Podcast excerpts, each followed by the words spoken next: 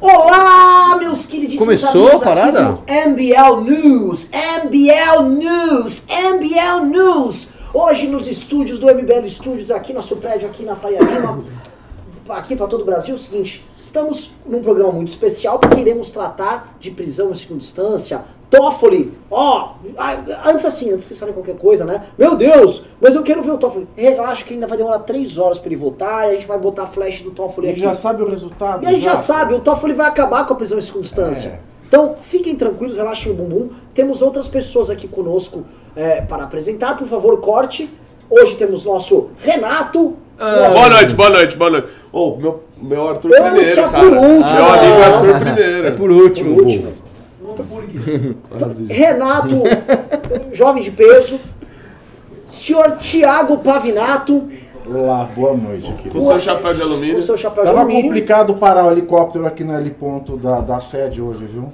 Tá difícil. Precisa, precisa ver com o síndico, tá, tá complicado o negócio ali. E o, o sempre, o sempre heróico Arthur Moledo Duval. Aplaude aí, meu! Ah, lembrei que eu fazia, foi nessa foto. Então é o seguinte, pessoal, está? a gente já vai chegar falando de prisão em segunda instância, tá? Todo mundo quer saber de prisão em segunda instância, todo mundo só quer saber disso, né? Mas a gente já vai dar spoiler do final do filme. Galera, o Toffoli vai acabar com a prisão em segunda instância.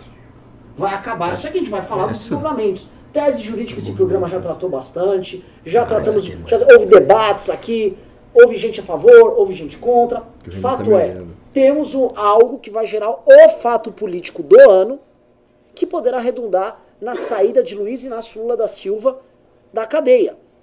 Em quanto prazo? Em quanto tempo? Qual o prazo? Quando ele poderá voltar a fazer suas manifestações? Como isso ocorrerá? Eu vou passar a bola primeiro para o senhor Pavinato. Eu vou aqui compor, isso como se fosse o, o Jorge Jesus lá, o técnico do Flamengo. Vou Jorge, passar Jorge. Jorge, Jorge, não, Jesus. Jorge, porém, português. Vou passar a bola para o. Pavinato. Pavinato, eu quero que você me diga assim, quanto tempo o Lula sai, quanto tempo o Lula espera. E aí a gente vai jogar a bola tua pro Arthur para saber. Lula de volta na rua, vai ter manifestações, vai ter treta. Como funcionaria isso? A bola é tua. Bom, a gente já falou muito aqui né, no MBL News a respeito do julgamento de hoje, que vai, caminha, né, para que não haja mais prisão penal, que não é a prisão cautelar, é a prisão do cumprimento da pena, da condenação né, pelo cometimento de um crime, o fim dessa prisão penal depois da, da decisão em segunda instância, da confirmação da sentença penal condenatória pelo tribunal colegiado em segunda instância. Pois bem, tudo caminha é, para que o Toffoli acompanhe aqueles que são contra a prisão a partir da segunda instância e o placar soma 5 a 5, né? Toffoli votando, ficamos com 6 contra a prisão, contra 5 a favor da prisão a partir da confirmação da condenação em segunda instância. O que aconteceu hoje de manhã, a partir de ontem à noite, na verdade, quando se começou a especular, né, quando se soube é, que o julgamento seria retomado hoje, começou-se a se especular na grande mídia que o Toffoli ele traria uma solução intermediária. Que solução intermediária seria essa? Solução intermediária é aquela solução que o ministro Gilmar Mendes já tinha proposto no ano passado, né, que é a execução da prisão penal a partir do julgamento do Superior Tribunal de Justiça, que vulgarmente tem sido Sem nenhum chamado terceiro. aí de terceira instância. Sem nenhum juízo de culpa. Não, não existe esse termo, No- mas assim, não no- existe impossibilidade prática, né?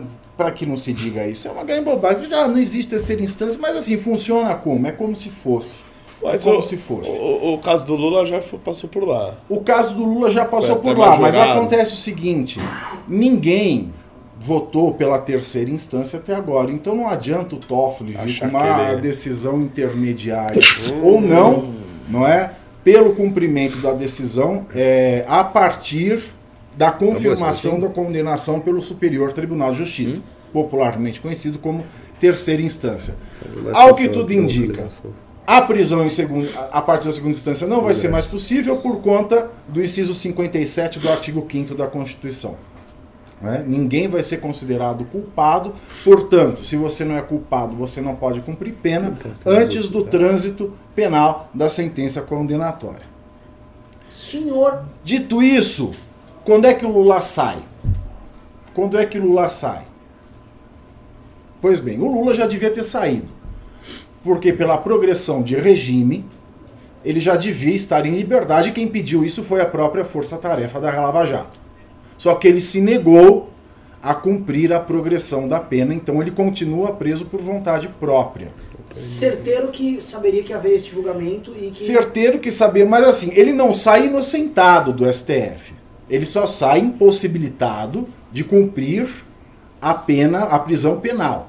Ele só sai impossibilitado de ser encarcerado desde já, mas isso não vai inocentá-lo. Ele não vai ser posto na rua, porque a tese que ele advoga é a seguinte: eu só saio daqui provando a minha inocência. Ih. Não vai ser provada a inocência. Então, se ele for sair só se provar a inocência dele, ele vai continuar lá até o trânsito em julgado.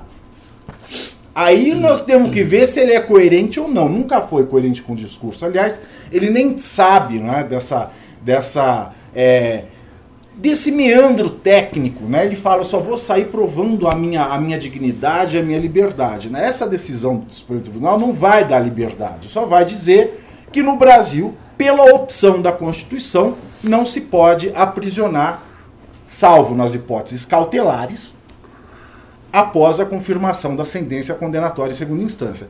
Então, desempatando esse placar, caindo a possibilidade da prisão penal a partir da segunda instância, vai haver é, o prazo para eventuais recursos, vai ter um período né, para eles apresentarem os votos, publicarem os votos e o acórdão, depois abre-se o prazo para eventual recurso dessa decisão de hoje, Quanto tempo dá isso? é, olha, o Ministério Público tem um prazo, isso é coisa rápida, é coisa de 10 dias, mas assim, o tribunal ele não tem prazo para cada ministro entregar o voto e publicar o acórdão. Ele pode publicar amanhã, pode publicar na semana que vem, pode publicar o ano que vem. Mas eu, eu não entendi uma coisa. Ah. Publicou. Aí o Ministério Público pode fazer o recurso. Pode. Ou Não, as partes que, que requererem. Enquanto não se esgotar o recurso, não, tá, não se dá como decidido. Não. Então não é Lula solto amanhã, então? Se ninguém. Não, não é Lula solto amanhã. Tem que esperar a publicação dessa decisão. Não vai ser amanhã. Pode ser amanhã, pode ser daqui uma semana, pode ser daqui um mês, pode ser daqui seis meses. Tudo depende dos trâmites internos do STJ. Pela é, apelação pública do caso, né, pelo apelo público que o caso traz em si, é muito provável que isso vai acontecer o mais rápido possível. Tipo. Acontecendo isso, publicado, não teve recurso, executa-se a- o entendimento, que é um entendimento vinculante, vai valer para todo o Brasil e para todos os casos daqui para Aí frente. vai todo mundo sair da cadeia, né? Ó, Pra- então, tem uma notícia urgente aqui. Notícia urgente, vamos lá. O Gilmar rejeitou um HC. Nossa, Caralho, o Gilmar acabou de rejeitar uma abertura. Caralho, mas Pera, foi- eu não entendi. Tipo, de quem que no meio da era? votação ele foi lá e assinou a recusa de jogar Não, era Ele de... já votou. Devia ser o HC do Jack Stripador, do Osama Bin Laden. gente, vamos, vamos, vamos mostrar que o público, o público, o público quer. Não, é de quer- alguém que falou mal do PSDB. Já passamos de 900 pessoas aqui e vamos bater mil, hein? Vamos bater mil. Vamos bater, vamos fazer igual Augusto Nunes, vamos bater, porra, vamos bater. Covarde, Vamos covarde. bater, covarde. vamos bater. É isso aí. Covarde. É. Nossa, Vamos mas esse bater. MBL News não é mais o mesmo. cara. Não. Não. É o seguinte, eu vou passar a bola. Arthurito, você, última vez que você veio aqui, por exemplo, sei lá. Há três anos atrás. É, ah, é, é, três anos atrás, sei lá, o, o Alexandre. Deixa eu ver. Ficava eu e o Alexandre batendo com um taco de beisebol É. e uma toalhinha. Quem? Nos seis membros? Deixa eu fazer uma pergunta pra você. Como você vê nesse, nesse debate, essa treta direita versus esquerda, a saída de Lula Lula na rua, tendo em vista as declarações recentes da família Bolsonaro, o Dudu falando do AI-5 e tal, e tendo em vista a, a necessidade que o próprio bolsonarismo tem de arrumar um inimigo claro pra poder enfrentar. Cara, eu Como acho que isso? eu acho que na verdade para a esquerda estrategicamente isso é ruim, porque o Lula sai e revolta a população contra as narrativas de esquerda, e eu acho que reforça inclusive o bolsonarismo. né? Porque as pessoas, na hora que ah, vem, nossa, meu Deus, impunidade, que as pessoas perdem um pouco a sensatez e começam a buscar discursos inflamados sem conteúdo, que é justamente o que o Bolsonaro entrega. Então, esse tipo de coisa eu acho que prejudica a esquerda, no sentido de que, pô, a pessoa que tava quase falando, pô, talvez essa esquerda seja boa. Aí o cara lembra, ah, não, a esquerda é Lula livre, credo, esse filho da puta tem que estar preso. E eh, favorece discurso do tipo, tem que fechar Congresso, tem que explodir tudo mesmo, tem que matar ministro do STF, que não é algo liberal, não é algo conservador, mas infelizmente inflama pessoas que estão revoltadas e com razão, porque eh, o Brasil, sinceramente, eh, honestamente, fica sendo um país da impunidade. Aliás, eu tenho até uma dúvida aqui para falar. Qual que você acha que é a possibilidade de, tendo a liberdade do Lula em iminência, a gente passar a bendita PEC que acaba com aquele artigo que dá essa dubiedade na. na- e- porque já me disseram também que até essa PEC seria inconstitucional. Não sei, é não que a. PEC ela não tem efeito retroativo, né? Olha, tem, Não, tem não, vários mas ela tem sobre as outras condenações. É primeiro que a, a, a PEC, ela, se ela passa. PEC e- 410. Se ela passa, ela não tem efeito retroativo. Nenhuma lei penal de caráter penal ela pode retroagir. Ela só vale dali em diante. Eu- Ela só vale dali para trás se ela é mais benéfica para o réu. Se ela diminui a pena, se ela não, se ela diz que aquilo que era crime não é mais crime, então ela vale para trás. Mas nesse caso, como ela endurece uma condição, ela só vale dali valer. para adiante. Segundo ponto é, nós temos que a questão da presunção de inocência está inserida no artigo 5 da Constituição. Portanto, ela é uma cláusula pétrea. E cláusula pétrea não se extirpa nem se altera, a não ser que seja para você aumentar e melhorar a qualidade desse direito. Então. Então Se o nós Lula temos for que, se o solto Lula mesmo. for solto, assim, não existe o que seja feito na questão do Lula. Não, não, peraí. Todas Mas na questão do Lula Ah. do. Do triplex. Triplex. E do sítio. Do sítio também já foi, já foi sentenciado. Do sítio eu acho que já tem Não, já foi decisão sentenciado em primeira. Ele, ele foi condenado em primeira. Foi não condenado em em primeira. Mas no, Ah. no caso do cara ser condenado em alguma coisa em primeira instância. Sim. Aí muda. Vamos supor que passa essa PEC. Ok. Aí. Não, ela aí- só vale para crimes novos. Crimes que já existem, não. Ah, não, Como é a assim? partir daquele dia crime- da. Nossa. Exato. Então, por exemplo, o cara novo. que roubou em 2019, Sim. ele ainda vai ter, ah, vai poder fazer. Só vai ser condenado após o trânsito julgado. Exatamente. Nossa. Exatamente. Ah, não! Mas esse controle de legalidade ele é essencial na democracia, porque senão você não tem segurança jurídica Não, eu nenhuma. concordo, qualquer falando, coisa pode surgir, fudidos, seja no fudidos, civil, seja no contratual, fudidos, seja velho. na seara do direito societário. Para você fazer um contrato, abrir uma sociedade, uma regra de direito do trabalho, você não pode abrir mão Eu da concordo, questão da concordo, precedência concordo. do É, do segurança jurídica eu, eu acho que isso não está correto, porque se fosse isso, Vai soltar os bandidos. Não, né? não, não é isso. Não, se fosse isso, os crimes do Lula que foram contemplados com a prisão em segunda instância, eles aconteceram antes de 2016. Sim. Logo. Mas no caso de flexibilizar, é o que ele explicou Não, aqui. não, não, não, pera. Ela era uma legislação Sim, até 2016 que não tinha prisão em segunda instância. sim. E os crimes foram cometidos nesse período. Aí entrou a prisão em segunda instância. E, em tese, ela não, isso não retroagiria contrariamente ao réu. A questão é que a prisão em segunda instância ela nunca entrou, ela é uma questão interpretativa do texto constitucional que sempre esteve lá. O texto constitucional permanece o mesmo. Você me O que entende? muda é o humor do ministro. O que mudou nesse caso é o que a gente falou aqui a exaustão na semana passada, que o STF se colocou nessa posição desgraçada porque quis. Ele quis é, tomar decisões eventuais ao arrepio da Constituição porque quis.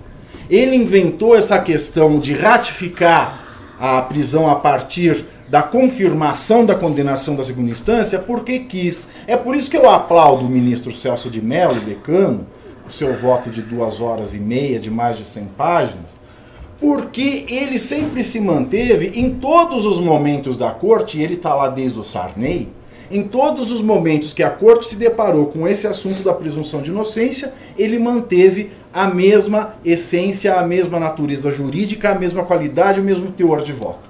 Ele sempre foi a favor da observância estrita do texto constitucional, trazendo argumentos históricos de que o próprio constituinte sabia dessa opção, porque ele copiou da Constituição portuguesa a questão da presunção de inocência. O texto da Constituição brasileira quanto a isso é quase igual da Constituição portuguesa. Então o legislador constituinte ele sabia de várias hipóteses. saber como acontece na Itália e em Portugal, que é o caso do Brasil atualmente, pela opção da Constituição de 88, mas ele também sabia o que se passava na Alemanha, o que se passava nos Estados Unidos, o que se passava na França, o que se passava na Espanha, mas ele fez uma opção clara. Vai saber se por conta é, de estar é, aí com as chagas recentes e ainda doendo da, da, da questão do regime militar, mas a questão é que a opção do Constituintes foi essa. E o, o, o Celso de Mello, o decano, ele deixou claro em todas as oportunidades que ele teve, nesses 30 anos como ministro Que tá da Suprema acabando, né? Corte, nesses 30 anos como ministro da Suprema Corte, que é, o tribunal ele não deve ceder ao apoio popular. Porque o, o mandamento constitucional ele não pode mudar mediante o apoio, é, mediante é, o clamor popular e via judiciário. Isso é papel do Poder Legislativo. Ele deixou bem claro. Se a gente quisesse ter resolvido isso antes, poderia. Teve a PEC do Peluso, que definia a.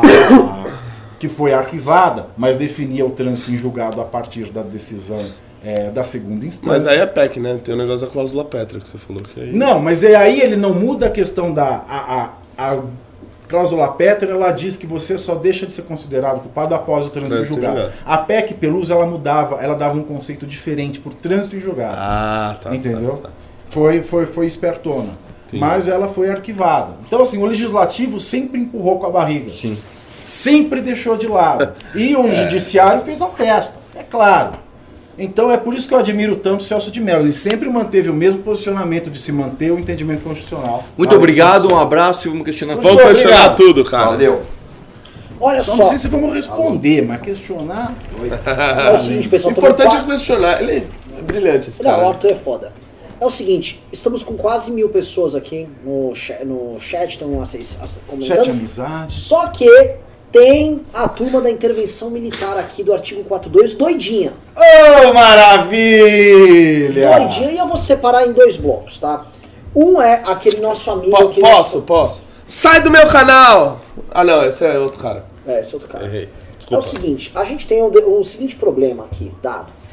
Tem um cidadão comum que tá puto e tá desesperançado, eu não vou jogar ele no mesmo balaio. Às vezes, eventualmente, esse cidadão comum que paga os impostos dele em dia, que paga as contas dele em dia, se sente roubado, se sente vilipendiado, se sente humilhado e fala: caralho, essa turma que foi presa na Lava Jato tá manobrando no Supremo pra ir pra, pra ir pra rua depois de me roubar pra caramba e eu tô aqui, igual como diz o Charlie Brown Jr., tô aqui pichando muro. Né? Tô nessa situação desgraçada. Esse cara eu não vou botar no balaio dos doidinhos da intervenção, mesmo que ele hoje faria, eu por mim botava fogo no Congresso. Eu por mim fechava o Supremo. Esse cara, eu não vou botar no meu balaio. Ainda que a ideia que ele eventualmente possa estar aqui defendendo, tá errada. Tá? Agora, temos um drama dado para nossa democracia. Que eu falei, Lula vai estar na rua. Com Lula na rua, prestem atenção, vocês estão vendo. Com Lula na rua, organizando manifestação, e ele vai fazer isso, ele precisa fazer isso. Ele já marcou a primeira na frente da Rede Globo. Já marcou? Já? Quando ele sair, que ele vai fazer uma manifestação na frente da Rede Globo por causa do- dos momentos que a Globo mostrou da prisão dele. Então, o ponto que eu quero colocar aqui, vou passar a bola para vocês. Tudo o que Alan dos Santos, Olavo de Carvalho querem, tá rolando. Um clima pré-revolucionário pode ser entregue aqui pelos ministros do Supremo. Senhor Renato Batista, te preocupa esse momento? Me preocupa. É, olha, realmente era o que eles queriam e tal, mas é, assim, às vezes quando eu lembro a, a patota que defende esse tipo de coisa, eu fico mais tranquilo, assim, sabe? É, o Bo- Bolsonaro, o Carluxo, assim, são caras tão inábeis para qualquer tipo de coisa que eu acho que até o golpe eles, eles fariam algo errado. Não sei. O, o Carluxo ia twittar antes, ia atrapalhar a estratégia ali dos generais que estão com o Bolsonaro. Também não acho que o Bolsonaro tem esse apoio militar que é necessário para fazer esse tipo de coisa. Ah, querendo ou não, essa questão. Pavinato me corrija se eu estiver Tem do errado. Heleninho agora. Essa- Heleninho. É. Heleninho amém. Tem que ver como vai fazer. Ele mas ele não amém. estava defendendo. Ele Só disse que tinha que ver como vai fazer, né? O, o- se não me engano, essa questão da segunda instância ela já estava para ser julgada lá atrás. Já. No início do ano, onde os ânimos, Renan Santos, você lembra muito bem, estavam muito mais aflorados para esse tipo de questão. E o STF deu um passo a moleque ali e falou: Ó, pera aí, depois a gente vê. Jogou pro final do ano, já é um momento mais tranquilo, já já. É perto chega- do Natal. É perto do Natal. O STF também foi malandrinho, né? Foi. ele- eles não, não têm que ouvir a voz das ruas, mas parece que ali naquela, naquele momento ouviram, tanto que postergaram a decisão. E era no Então- eleitoral, vamos lembrar. Exato. Ano eleitoral, o Lula solto, tava E- todo mundo tenso com isso aí. E jogaram aí numa época pra ser mais tranquilo. Então, assim, claro que preocupa qualquer tipo de ameaça desse tipo, ainda mais vindo diretamente do próprio governo, mas. é, É, acho, que, acho que ó. no momento tá mais tranquilão. Mil pessoas, chegamos aí, vamos lá. É, olha, não, não se tira a razão da pessoa que se sente vilipendiada, atacada, abusada, abusada. A pessoa se sente abusada vendo o poderoso sair da cadeia. O cara que meteu a mão no dinheiro público, ele vai sair, ela se sente abusada, estuprada. estuprada pelo judiciário. Mas a questão é, o Celso de Mello ele deixou isso muito claro. Foi uma aula de mais de duas horas do Celso de Mello que ele repete mais uma vez fundamentos claros e inequívocos do porquê do entendimento dele. Ah, mas não se prende, não se transita em julgado porque não tem fim de recurso. Por que, que o legislativo não diminui o número de recursos? Isso não é inconstitucional. Não precisa nem de PEC. Basta lei ordinária. Que você não cria mais barreiras recursais, como já foram criadas no passado?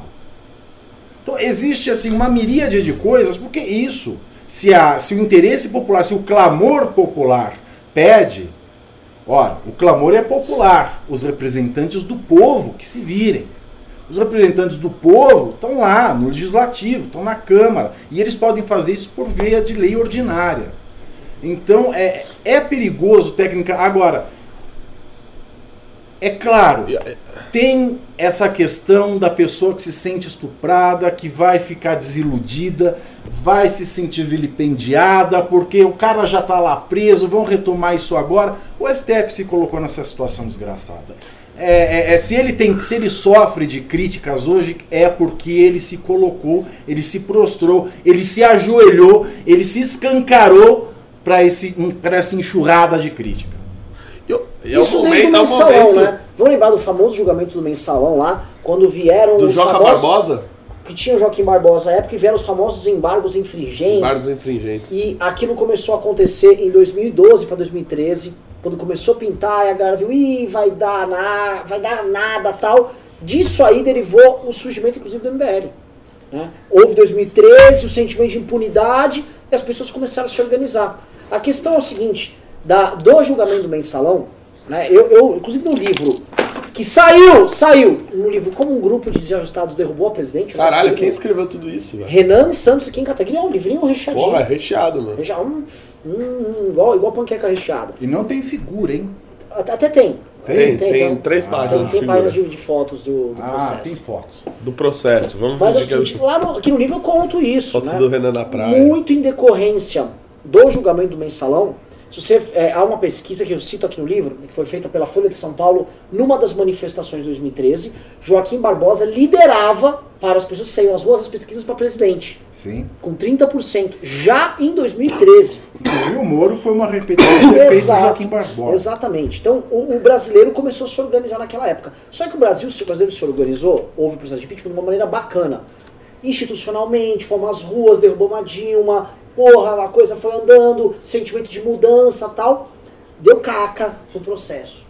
E essa caca pode ser com que as pessoas façam o seguinte: agora não acredito em mais nada. Esse país não tem jeito. E quer saber? Fecha aquela merda. Fecha prende esses, prende esses ministros do Supremo, prende esses deputados, prende, prende o Kim, prende o Kim, prende todo mundo, põe todo mundo no paredão. Para com esse programa aí, esse MBL News. É, cala a boca. Ficar falando merda aí. Entendeu? E eu acho que vai dar osso. Eu acho que va- vai ser problema. Acho que teremos tempos muito, muito, muito turbulentos. Caiu o retorno aqui. Rafael Riso. Senhor! Olha, é claro que isso alimenta o discurso de ódio lavista. É claro que isso alimenta as posições absurdas e antidemocráticas do clã Bolsonaro. Mas é uma decisão que foi tomada, é uma realidade que está aí. Não acho também que o clã Bolsonaro vá ter talento suficiente para se aproveitar disso para dar um golpe institucional. Acho que eles não têm o mínimo talento, apesar da, da vocação Da vocação. é, da vocação da língua, né? para isso eles não têm talento para tanto. A situação vai ficar um pouco mais complicada, a insatisfação ela vai aumentar, e isso é claro, é, vai é, recrudescer o movimento da esquerda, vai dar um ânimo, uma injeção de ânimo para o movimento da esquerda, da mesma maneira que vai dar uma injeção de ânimo para o movimento dos, revol- é, dos revoltados. Mas eu acho que, até pela nossa tradição é, pacífica, nós vamos chegar a um meio termo sem grandes traumas para o Brasil. Porque só existiu no Brasil um, um regime autoritário porque ele partiu de quem detinha, de fato, o monopólio das armas e das forças. Né, Não existia o narcotráfico da maneira que existe hoje no país nos anos 60. É, Quem detinha mesmo a força no país era o exército. Quem tinha arma pesada era o exército. Quem podia fazer a nação se prostrar era o exército. Hoje já, já não é mais assim. Nós não temos um, um- um exército tão qualificado como tínhamos nos anos 60. Nós não temos, apesar do Lula sair da cadeia, uma ameaça do comunismo. O Brasil não vai virar uma Venezuela nem uma Cuba se o Lula sair da cadeia. E nós temos outros players na sociedade hoje. Apesar da sua, da sua vocação autoritária, mas a falta de talento para tanto, é, o bolsonarismo ele só se mantém porque vem conseguindo conquistas na seara econômica. E a partir do momento que o país entra numa dança autoritária, ele faz ruir toda a sua base econômica. Então vai ser, é, de qualquer maneira, é, ele sabe que isso vai ser também o solapamento da sua carreira como presidente.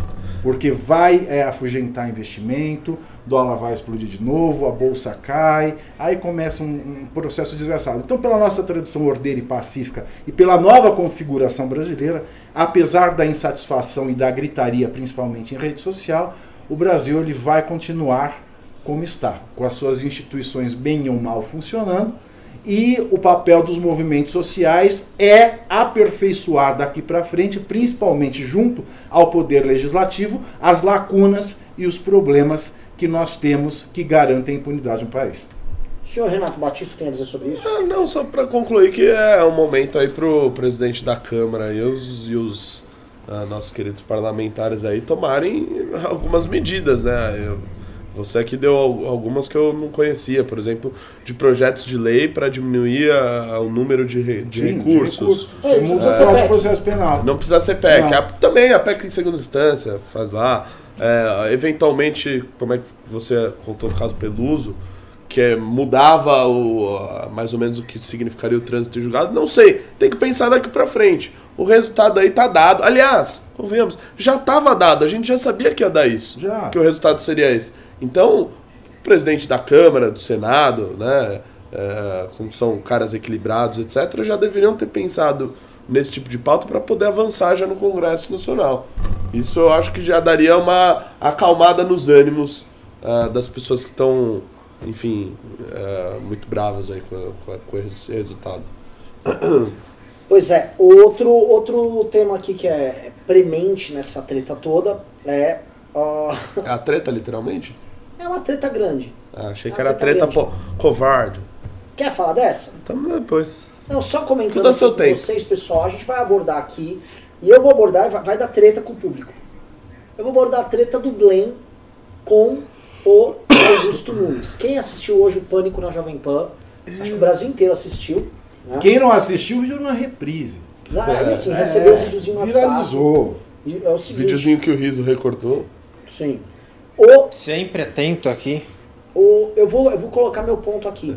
Eu acho, todo mundo sabe que o Glenn e o nosso querido Augusto Nunes já tinham. O que, que é que que aconteceu? Não, caiu a bateria Ah, aqui. a bateria. O Glenn, o Augusto Nunes já vem atacando o Glenn há bastante tempo. Ele fazia piadas com relação ao casamento do Glenn e os filhos que ele cuida, Adotivos. que ele tem junto com o Davi Miranda. Aí, no debate, cara a cara, Glenn Davi, Glenn Davi. Não, Glenn, Glenn e Augusto Nunes. Se fosse que o eu- Davi, o Davi ia dar Primeiro que eu já achei errado. E aliás, segundo o Glenn, ele não sabia que ia ter esse debate. É. Eles fizeram lá de sacanagem. Sim, botaram Augusto Nunes pra confrontar o Glenn ali no Que nem programa. quando a gente levava a Márcia Imperator pra, pra debater com o pastor na faculdade. A gente chamava um, avisava que chamava o outro. Quem é que a gente levou? Ah, Marcelo gente- Rezende pra debater com. Cara, rolou, rolou, rolou ufólogos A gente fazia. Essa técnica é nossa. Não, vocês levaram aquele Essa vereador técnica louco é lá. nossa. Qual? Ai, caralho, tô tentando lembrar. Que tinha o dia contra o dia da orgulho Ah, a gente hétero. levou ele com, pra debater com o Gianazzi, inclusive. Dia do orgulho hétero, É. esqueci o nome dele. Mas voltando, a Jovem Pan colocou o Augusto Nunes lá. Eu já venho achando bastante tempo que o Augusto Nunes passou do tom. O Augusto Nunes é tipo assim, é um puta do Minion. Eu vou falando em bom português. Augusto Nunes fica lá no Pingos nos Is. Se ele não consegue elogiar ou defender o governo, ele vira e começa a xingar o PT aleatoriamente. Ah, porque isso aqui, isso aqui é uma ladruagem, né? Ninguém aguenta mais falar. Isso aqui é uma roubalheira, né? Vamos falar em bom português, são ladrões, né? Isso aqui ninguém aguenta. Então falou, o, o- Augusto Nunes, eu acho que ele ficou inebriado pela fama que ele tá ganhando pela rádio. Foi falar, encontrar o Glenn, provocou nessa temática dos filhos que ele não precisava ter entrado. Não. E assim, tinha um jornalista que já foi, se eu não me engano, ele foi já editor ou jornalista-chefe no Estadão. Sim. Não é qualquer coisa. O, o, o, o Augusto Nunes é um puta jornalista. Né? Ele é um cara gabaritado. Patente Tem um alta, bom texto. alta. É um jornalista na Veja importante. Aí ele vai, com outro jornalista, faz essas provocações. Aí o Glenn responde, assim, o que, você respondeu? O Glenn chamou ele de covarde, porque a galera nas redes sociais falou assim, ah, mas quem? O Glenn provocou ele. Não, quem tava falando que, ah, como é, esse cara não se preocupa com os próprios filhos, porque ele não estaria recebendo é, material roubado, com chance de ser preso ou deportado, se ele se preocupasse de fato com os filhos. Isso não é exatamente o tipo de conversa mais bacana que você ter com outro jornalista ali. É aquilo que a gente já falou aqui semana passada. Com família, Não não, se se, mexe. mexe. Não, eu, eu- eu fico. O Augusto Nunes, ele tem a, tem a coluna dele lá na, na Veja, né? Tem, e- Que é- Não dá pra ler mais. Não, que não dá. É Que, Não dá, que, que ele põe lá. é, hashtag sanatório geral, né? Tipo, mostrando, pô, a política, né, só tem louco e tal. E o cara tá escrevendo um negócio da família do cara, tipo, do- dos filhos do cara, quem é que cuida dos filhos dele, porque os dois pais têm trabalhos em estados diferentes. Porra, quantas famílias não existem É, assim? pois é, não é da sua conta, vagabundo. Histérico, nojento. Não é da sua conta. Agora fala, a mulher tem que ficar em casa, na cabeça do senhor Augusto Nunes, para o homem, para o varão trabalhar. É, assim, O varão vai trabalhar, a mulher fica lá cuidando. Não existe mais esse tipo de família, ô cretino, jumento.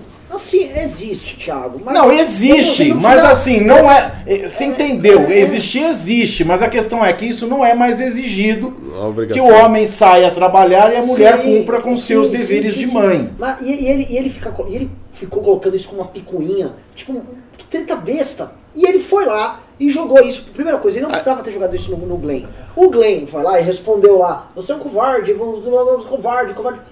O Glenn não foi pra, pra porrada, vamos ser claro. Tava chamando de covarde, respondendo uma provocação do cara. Puta, O cara, o E cara a covarde, puta termo neutro, covarde. O que, que é covarde? Covarde mesmo. O cara que uma fala pelas crítica costas. política. Você fala pelas costas, você é covarde. Meu amigo, você tá num- na maior rádio do país, num dos programas de maior audiência do país, você fala pra pessoa pelas costas, só você é um covarde. Não, e, e outra coisa. Onde é que tá o xingamento? Ali, ali me pareceu que o, o Augusto Nunes, né? Ele não ficou bravo que o cara chamou ele de covarde.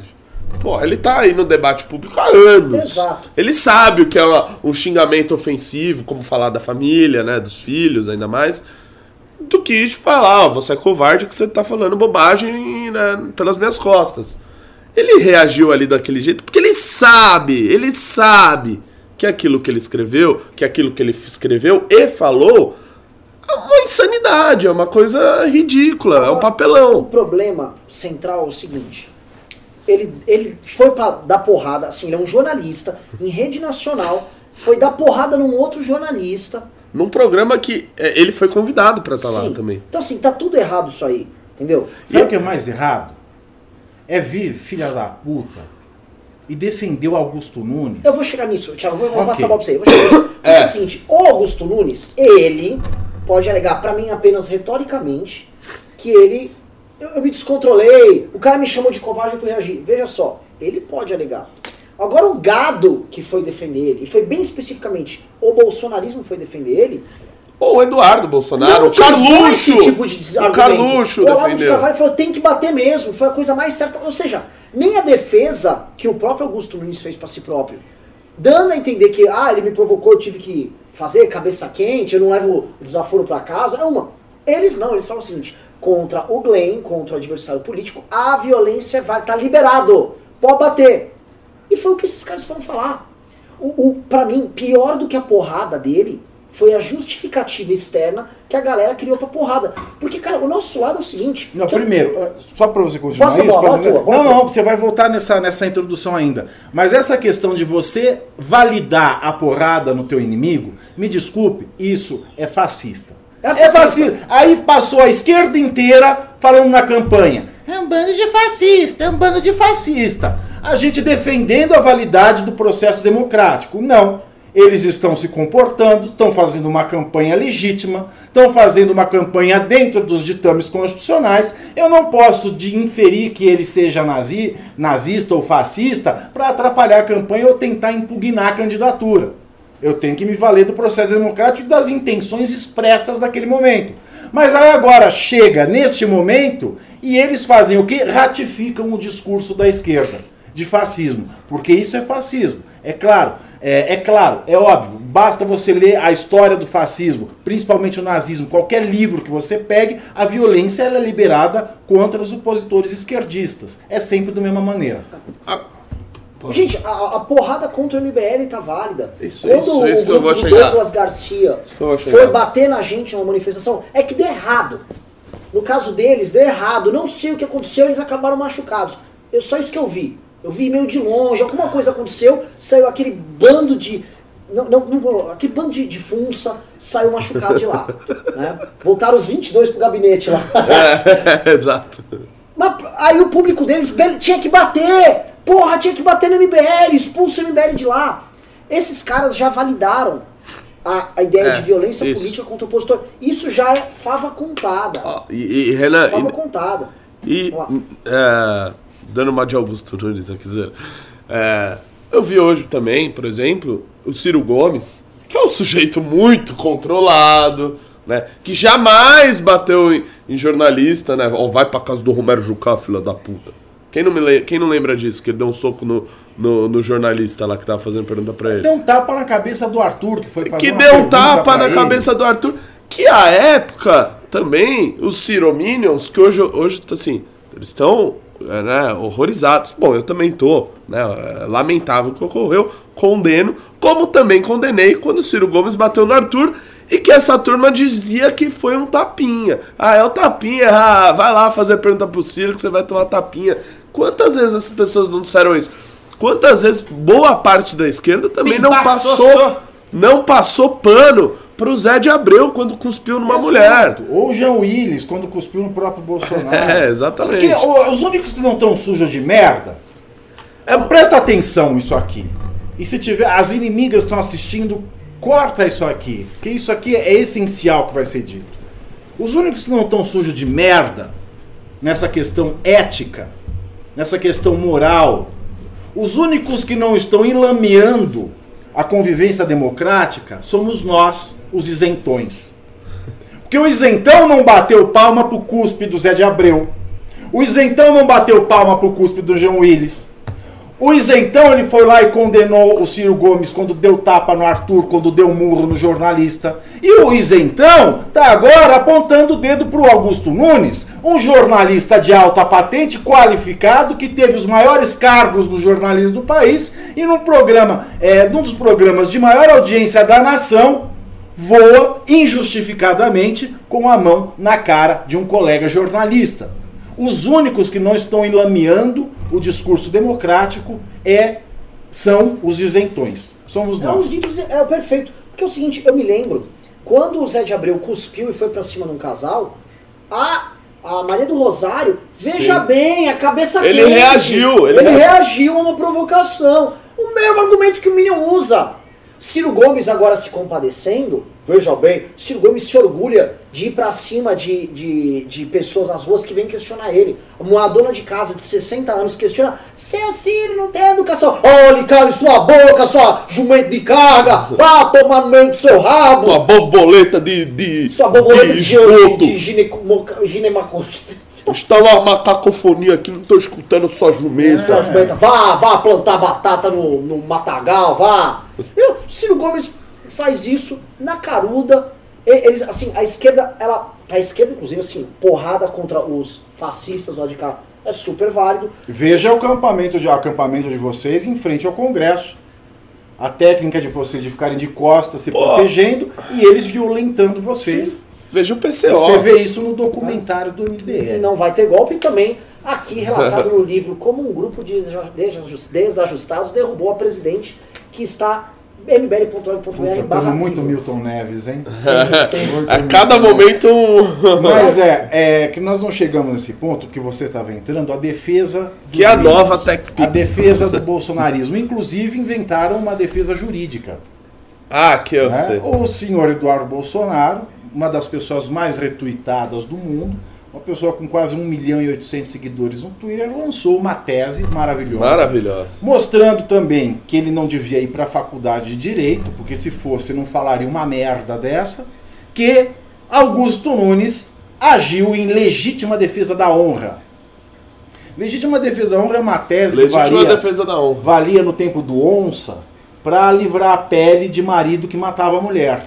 Né? Porque aí era tudo legítima defesa da honra, ah, ela estava traindo, eu tinha descoberto que tinha traído. Então, a legítima defesa da honra é, mantinha o patriarcado é, fora da cadeia nos casos de violência ou assassinato da, da mulher. Legítima defesa da honra nunca mais existiu, nunca mais se falou em legítima defesa da honra. O que o Código Penal, que é de 1940, da década de 40, fala ainda hoje é da legítima defesa.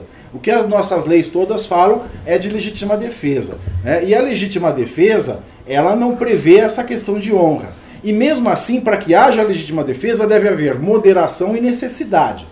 Ou seja, você precisa agir daquela maneira e a sua reação ela tem que ser proporcional à ofensa para que haja a legítima defesa. Então, se eu mato alguém porque alguém vai me matar, isso é necessário e proporcional. Agora, alguém me chama de covarde sem gritar na minha cara. E ainda com razão. Porque mexer com. Olha, a gente fala assim, mexe com a família. Quando mexe com pai, mãe, irmão. Agora, mexer com filho. Mexer com filho, você imagina a tua mãe, alguém falando mal de você pra tua mãe. Monster Pimba! Você alguém falando mal de você pro teu pai. Só um detalhe, eu vou ter que cantar aqui. Amazing! Fazia tempo que não tava aqui. Uh! A gente vai cantar junto. Aqui, ó. Acabou o caô, o general chegou, o general chegou. Acabou o caô, o general chegou, o general chegou. Uou! É isso. Xinga, al- alguém te xinga pra tua mãe, como a mamãe reage? E ele ainda reagiu bem. Ele falou: o senhor é um covarde. Aí ele repetiu: o quê? O senhor é um covarde. A- qual- Onde está a Eu proporcionalidade? Onde está a necessidade de responder um, um diálogo com um tapa? Não existe ne- necessidade. O que se dirá de proporcionalidade? O que se dirá de moderação? Não existe. A última coisa que existe ali é alguma modalidade de legítima defesa. Mas é uma tese vendida como jurídica por um baixaria em direito, que é o Eduardo Sim. Bolsonaro, Dudu E policial Baixateiro, federal. policial federal, que passou em concurso, né? Deve ter sido uma prova muito difícil. Pra, pra escrivão, né? Para escrever a legítima defesa da honra. Ele ainda, o policial, que eram as pessoas que lidavam com o caso de legítima defesa para analisar um quadro de um crime. Agora eu vou, né? eu vou, eu vou voltar aqui no, no aspecto político. Isso levanta a dúvida até da lianeza do, do, do, do concurso que ele passou. Bom, Pra você ele- falar em legítima ele- defesa da honra, meu amigo. Eu vou comentar um negócio aqui é, interessante sobre esse caso, porque tem muita gente defendendo Augusto Nunes aqui. Inclusive, eu tô, eu, a Lu Cameira mandou um pimbaço. Vamos, Então, Renan, vamos esse discutir. momento, só por esse melhor momento, com pimbas. Então, manda, vamos- joga os pimbas sobre o tema pra gente debater com, com os nossos pimbeiros aqui. Então vamos lá, deixa eu achar do No Cameira primeiro. O No Cameira mandou 189,90 e falou: Boa noite, pessoal. Boa noite, no Cameira, querida. Calma. Você não viu que Não, ela mas eu falou. quero dar boa noite. Não, ela, ela só traz coisas boas Só tá escuro. Vou mesmo discordando. Luca é bom. Meira, se, e se ela falar mal, ela tem razão. Ih, tá lascado. E Luca Meira mandou 189,90 e falou: Boa noite, pessoal. Adoro vocês, mas, sinceramente, menos. O comentário do Augusto Nunes foi apenas um comentário irônico, quanto mimimi. O Glenn é um bandido. Se aparece na minha frente, eu mesmo dou aquele soco. Olha, no Cameira, você pode estar irritada com o Glenn, mas é o seguinte: se eu pego. Não, se eu pego um ladrão de supermercado, se eu pego um batedor de carteira, ele é um bandido, ele é um bandido.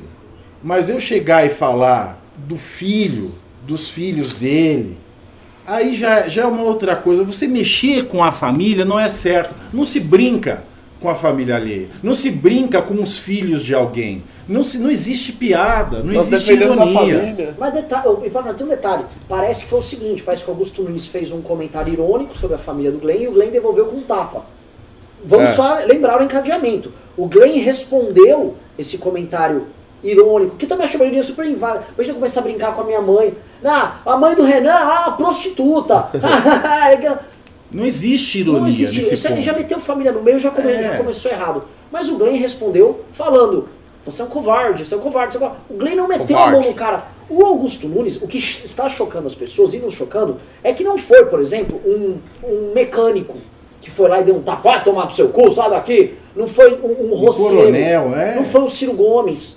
Não foi, puta, aqueles caras que batiam no Arthur nas manifestações de esquerda.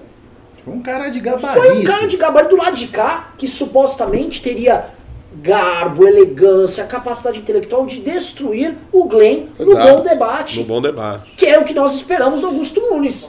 Exatamente. E, eu- e o Pavinato Fala- falou um Só um negócio. segundo, só um segundo. Falando em garbo e elegância, Alessander Mônaco mandou 200 reais e falou dessa vez teria que discordar no Cameira. Violência não é o caminho, hashtag amazing. Exatamente. E é, é, nessa questão de violência, é bem o que o Pavinato falou, assim, né? Pô, você- pega o ladrão do não sei o que, você não vai. Sabe, tem certas ações assim que você não vai, sabe? Ah, o Glenn é um bandido, olha. 1.100 pessoas aqui. Ele vai ter que ser. Sobre o que ele fez, que eu saiba, não tem nem denúncia contra ele, nem nada do tipo. Não, não É, cabe. então, não, não cabe, mas vamos dizer que coubesse. Que ele, quem, quem julga isso não é. Não somos nós. E se né? alguém, na época do processo de impeachment, falasse: Este Cunha é um bandido. Vamos invalidar todo o processo de impeachment e, se possível, vamos dar uma surra no Cunha. Como é que ficava? Não, aí não. Mas eu cruzei, vamos seguir, vamos trazer o seguinte estudo de caso, porque aqui abre, abre se abriu a porteira para barbárie. Eu encontrei anteontem a Glaze Hoffman no corredor do gabinete É do Kim verdade, eu vi. com você. Nossa, Tá- ela tava muito velha. é, é, a Desculpa, a Glaze Rui. estava cansadona. Ela tá muito É que ela cansada, acabado de cara. voltar de Cuba. É, voltou de Cuba. É, voltando tava de Cuba, Cuba. verdade. Tá, a Glaze estava com o visu cansado. Muito, cara. A Glaze olhou, eu estava com o deputado conversando lá, não vou revelar qual deputado. Não E é ela fez nossos. oi? Ela deu oi pro deputado, o deputado respondeu oi. O deputado é de. Ele é frontalmente opositor da Glaze. Agora.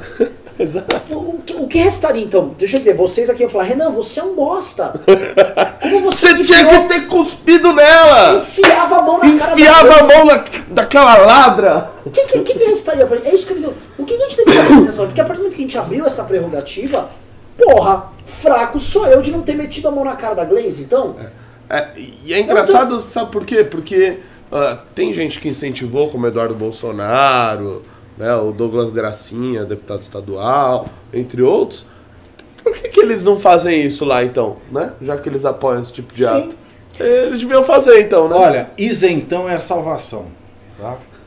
Isentão é salvação. E a Isentolândia vem crescendo Ah, E eu vou falar alguns comentários que não são pimba. Tem um cara que mandou aqui, ó. A questão é, Glenn botou o dedo na cara de um homem e só um covarde aguenta isso. Augusto Nunes, herói nacional. Deixa eu ver, o Arthur Botou, é um ele não covarde. botou dedo. Ele, ele, ele não tocou com o dedo na cara da Não. coisa, ele estava olhando. E outro- apontando. é, apontando, o que é normal. Eu, num debate, todo mundo já fez isso. Quem não lembra do Aécio? de- Olha, me desculpem, gente. O que, difer- o que diferencia nós, homens, dos animais é a nossa repreensão aos atos de violência impensados. É. aos atos de violência por violenta emoção.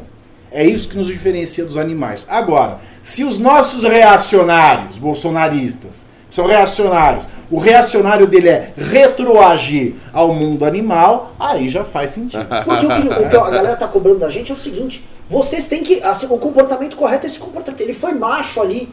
Cara, ele é um homem público. Pressupõe rigor. E acho que um dos grandes problemas que a gente está tendo hoje é que as pessoas, em vez de exigir rigor do homem público, elas exigem que ele se comporte de uma maneira que entretenha elas. No fundo, o que todo mundo quer é um entretenimento. Ele quer que o Bolsonaro xingue alguém, que o outro bata no outro jornalista, porque no fundo, ah, ele foi mal, eu faria isso. Meu irmão, esses caras, quando um cara é jornalista, ele tem uma responsabilidade pública pelo que ele fala. É por isso que nós cobramos jornalistas. Quando um cara é um advogado, tem todo o rigor da profissão do advogado, porque ele está cuidando da defesa de uma outra pessoa. Assim como um promotor acusa, ele tem, ele tem que ter um rigor. Assim como um político que cuida do teu dinheiro, tem que ter rigor. Não é essa zona, não gostei do cara, porrada, chamou de viado. É. Só que assim, nós como liberais, Opa. conservador, o campo da direita é o campo do rigor, é o campo do põe a bola no chão. Eu vou falar outra coisa, muito comentário aqui, Pavinato, é, que, com, com, com aquela parte, que é aquela citação bíblica do é, seja quente ou seja frio, vomito que é morno. É, sabe? sim. Como se fosse o seguinte, como se você tivesse um discurso, por exemplo, que não é um discurso extremado, você é morno, logo você não, você não serve. Sendo que o discurso do Os meio... caras aqui- fazem um. Discurso, desculpa, querido, mas para para democracia só funciona o que é morno. Exato. E tem um detalhe que é o seguinte: nós não somos mor- mornos nessa tentativa de construção que está fazendo. Nós somos extremamente resolutos, muito quentes na defesa da democracia. Na hora de defender a democracia, a gente é muito mais quente do que você que está falando isso.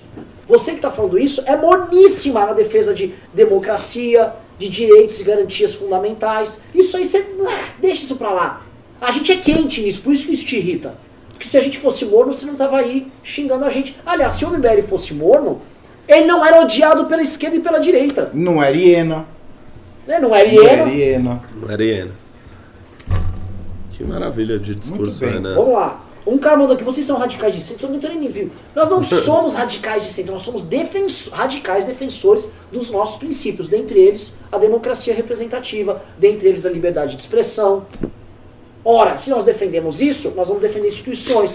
Para defender instituições, nós temos que defender o rigor das pessoas que ocupam essas posições. Pavinato, por favor, tô Nós errado. somos direita liberal. Vocês não perceberam isso? Eu acho que vocês têm que começar do zero. Podem ir lá, assistir o documentário do MBL para ver o que, que é o MBL. Que porra é essa que você está assistindo aí na sua casa agora? Né? Vai lá ver o documentário, lê o E- e- livro. e- e- ô, é, aprende o que é o MBL. Nós somos direita liberal. Nós somos direita liberal na acepção técnica do termo, não dentro do termo, do, dentro do devaneio bolsonarista. E, e e- e os isentões, Pavinato, hoje em dia tá cada vez mais difícil ser isentão. Porque você tem opiniões que me parecem até contramajoritárias. Né? O, o isentão é o cara que mais tá, mais tá se posicionando ultimamente. Sim, O o isentão isentão é o cara, corajoso. é, o cara mais macho, porque ele apanha dos dois lados. É? É, o, o- pô, eu poderia estar falando que isso aí, mandou ver nesse viado aí do Sigley. É muito mais fácil. mais- Hoje, o isentão falar- é o único que apanha, porque assim, os dois lados, os dois lados extremos não se conversam. Então eles Isso se até afagam entre de si. valores. Eles só se afagam entre si e batem no isentão, que fala com os dois lados. Que é o único que não entrou na loucura do fanatismo político. E fanatismo é doença. Sim. Fanatismo é doença. Vamos lá. Pessoal, Tem- tem mais um comentários, pimba vocês querem que a gente fale mais desse caso aqui ou volte pra treta do STF? Vamos voltar pros pimbas? Tem mais pimba desse Tem mais desse bimba desse assunto. O Thelma ML mandou 20 dólares e falou: Uma das piores ameaças é que seus filhos sejam retirados de você. Apenas uma pessoa imoral envolveria os filhos de alguém em debate político. Onde já se viu se ag- agredir fisicamente alguém por causa de uma ofensa verbal simples? É, não existe Não é ironia. Isso É. é, cruel. Não, e não existe brincadeira Mu- mu- muito bom esse Pimba, muito bom. Não dá pra e, e brincar a com gente, parada e a gente tá. Esqueceu de falar um ponto, né? Que a suposta ironia, a suposta brincadeira com os filhos era um negócio do tipo. Cadê o conselho tutelar pra tirar a criança desses pais? Que brincadeira é essa? Que porra Cadê é a essa? Ironia? Cadê a ironia? Que essa, merda não tem graça, velho. Literalmente.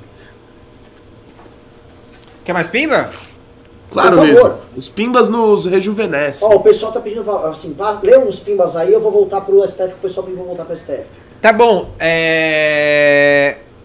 Um dia sentou de longe no Blink 182, é um dia em vão, mandou dois reais e falou: Augusto Nunes é um bosta. Uou. É, Olha, é um cara que eu sempre É. concordo. Um uma dia pessoa assim, com um currículo admirável como o dele. Poucos jornalistas no país têm um currículo como o dele. O próprio Glenn não deve ter um currículo igual ao dele. Então, Né? olha, Pelas posições Pulitzer. que ele alcançou dentro das grandes corporações midiáticas no Brasil. Uma pessoa com um currículo, com status, com o gabarito dele fazer isso é um bosta. Sim. E, e, assim, desnecessário pra carreira dele, ele tá hoje. Olha só, ele é a demonstração que. É o seguinte, ele é a demonstração que a nossa nova legislação envolvendo a aposentadoria, ela funciona. Ele é um homem com mais de 70 anos que chegou agora no auge da carreira dele. Ele tá famoso nacionalmente e vai continuar famoso. E poderia estar agora não só com fama, com prestígio. Ele pegou agora, dando porrada no outro jornalista, ele pegou o prestígio dele da vida inteira e tá jogando fora. Deu descarga. Eu não sei pra que, que os, como é que esse cara age dessa forma, isso é completamente É, estúpido. ah, é, eu também acho. Em todos os Mas sentidos. pra mim ele já tava perdendo a credibilidade, né? Quando você abriu, né? que ele tava de um puxa-saquismo, assim, no programa lá, que não dá nem pra escutar, assim, é um puxa-saco extremado. Então, não sei se qual que é a simpatia que ele tem pelo Bolsonaro. Acho que desde que ele o entrevistou pras páginas amarelas lá naquele evento de é pré-campanha verdade. presidencial, de lá, então ele vive, morre de amores, né? Não, não tem mais um senso crítico que outrora tinha. Mais dois reais de um dia sentando de longe, blá blá blá. É. Acontece que o comentário do Nunes não foi ironia. Exato. É. Não foi ironia aqui. nenhuma. Aí agora, pra tentar dar uma disfarçada, não, veja bem, era ironia. Mas nem assim cola. Nem que fosse. Gente, assim, eu, eu, eu, eu era do tempo em que a direita. Qual tinha era o seu orgulho. tempo? Eu, era, eu sou de 2016. Ah, tá. Eu era do tempo que a direita Tá novo, hein? tomava porrada da esquerda e se mantinha fiel a- às suas ideias e chamava pro debate político. E mesmo assim, depois de tomar porrada, depois de ser ofendido injustamente, Ô, depois de ser Renan. atacado. Hã? Vai, vai lá. E ia lá e falava, ó, eu expus a violência do outro lado, eu expus como o outro lado é truculento, eu expus como o outro lado é antidemocrático. O Arthur Duval construiu uma carreira onde ele se tornou muito famoso, não só no Brasil como fora. Eu tava com ele na Argentina, assim, o Arthur tem fã na rua na Argentina. Nossa. É, é uma loucura. Fazendo isso. E as pessoas tinham orgulho do Arthur. Eu não sou, descobri agora que então era pro Arthur dar porrada em todo mundo. É. Então era, era só o Arthur então, descer a mão nos caras. Mas que coisa estúpida. Renan, eu mesmo lhe conheci em um grupo de debates. Ou seja, significa que desde aquela época nós éramos bumbuns gulosos. Que Debatedor. ficavam debatendo É. ao invés de ir pra cima daqueles caras, entendeu? A gente já tava errado faz tempo. Sap mandou 5 reais e falou: deu pra ver no vídeo a mão do Augusto tremendo antes. Ele É. claramente perdeu o controle emocional. Muito, muito. Ele mandou mal, mas não foi consciente, tem meu apoio. Olha, Não. você pode defender, ah, tá, vamos encarar isso como um crime. É, ah, o cara agiu sob violência, e emo- violenta emoção. Tá, ele agiu sob violenta emoção, mas ele agiu. Mas pera um pouquinho. Ou ele é um incapaz, Gente, o cara é jornalista de 70 ou ele é um incapaz, ou ele é um incapaz que não pode, não Mas consegue refrear o instinto animalesco dele e tem que ser afastado da sociedade, ou ele é um sujeito capaz, que inclusive é capaz de ter os cargos que ele já alçou e os cargos que ele ocupa, e ele tem que ter esse semancol, esse juízo de responsabilidade, Outra principalmente coisa. ele. E Outra foi- coisa, mas foi o que eu que ele falei. fez é, é muito errado. Quando a gente olha, por exemplo, a Paulinha do Pânico, que chamou ele e colocou a credibilidade dela lá. O Emílio do Pânico, que é um cara que convida Sim. gente de esquerda e de direita. Quando ele faz isso com, o próprio, com a própria casa que ele trabalha, qual o sinal que ele passa para a própria casa que ele trabalha? Que ó, grande nome vai querer voltar lá Lógico. a partir disso? Eles botaram essa semana o Ciro Gomes e tava indo o Glenn, eles estavam levando figuras da esquerda, ou seja, o programa tá mostrando, olha, aqui na PAN, que todo mundo tenta rotular a direita, há espaço para a esquerda vir falar. O programa que eles fizeram com o Ciro, sem Augusto Nunes, com o tava o André Marinho, tava alto nível, foi legal pra caramba Foi o programa. legal. Criticaram o Ciro quando precisou criticar, bateram no Ciro quando o Ciro veio com aqueles argumentos sobre o Fernando Holliday, imitaram ele. Porra, do caralho. Agora, vão lá, aí ele vai lá e caga no, no trabalho da Paulinha, tra- caga no trabalho do Emílio. Eu, desculpa, eu não consigo achar isso correto. Você pega o Arthur, que o Arthur é um cara que sempre pensa na perspectiva. Eu, como homem público, né, que estou em- o tempo todo com um contraditório polêmico, sempre as- diante das vias de fato. O Arthur sempre tá com a cabeça fria e fala, ó, Tanto Desculpa. que ele vende um belo curso sobre isso, né? Não, Arthur tem um curso sobre isso, inclusive. O Arthur olhou, a primeira pessoa que eu fui ligar foi Arthur. Ele, Renan, desculpa, um homem na posição dele dá porrada num jornalista. Cara, não tem sentido. É, não, não tem mas, sentido. mas foi o que eu falei aqui no início do programa. Acho que ele, quando confrontado com a merda que ele fez ao escrever e ao falar sobre os filhos do, do, do, do Glenn e do Davi Miranda, ali ele perdeu a estribeira. Tanto que você vê que ele levanta assim, ó. Pá. É bizarro. Mas no final, tem um momento que é muito, pou- poucas pessoas viram, né? Quando corta o programa, ainda dá pra ouvir os, a- a- as vozes, né? Das pessoas. E aí o Augusto Nunes fala assim: É, covarde, mas você que apanhou na cara aí, tipo, se vangloriando. Se vangloriando. Exato. Que, exato. que... E, e aí depois o Mini mandou muito bem. Que tapinha de bosta. Que- Não, o Emílio, assim, é. O Emílio é um gênio. Assim, Não, é. Ele, pra eu- conseguir Não, gente, eu desquebrar o clima Eu que vou- tava eu vou, lá. Eu vou pro pau aqui. Hum. Mandaram aqui nos comentários, uma senhora mandou. Pois Ele não. perdeu o controle. Senhora, Quem nunca senhora. já fez um vídeo se desculpando? Acho ele um passador de pano também. Porém, ele errou sim, mas perdeu o controle. Sabe quem é essa senhora? A minha mãe. Mãe! Que susto, achei que era minha. Mãe!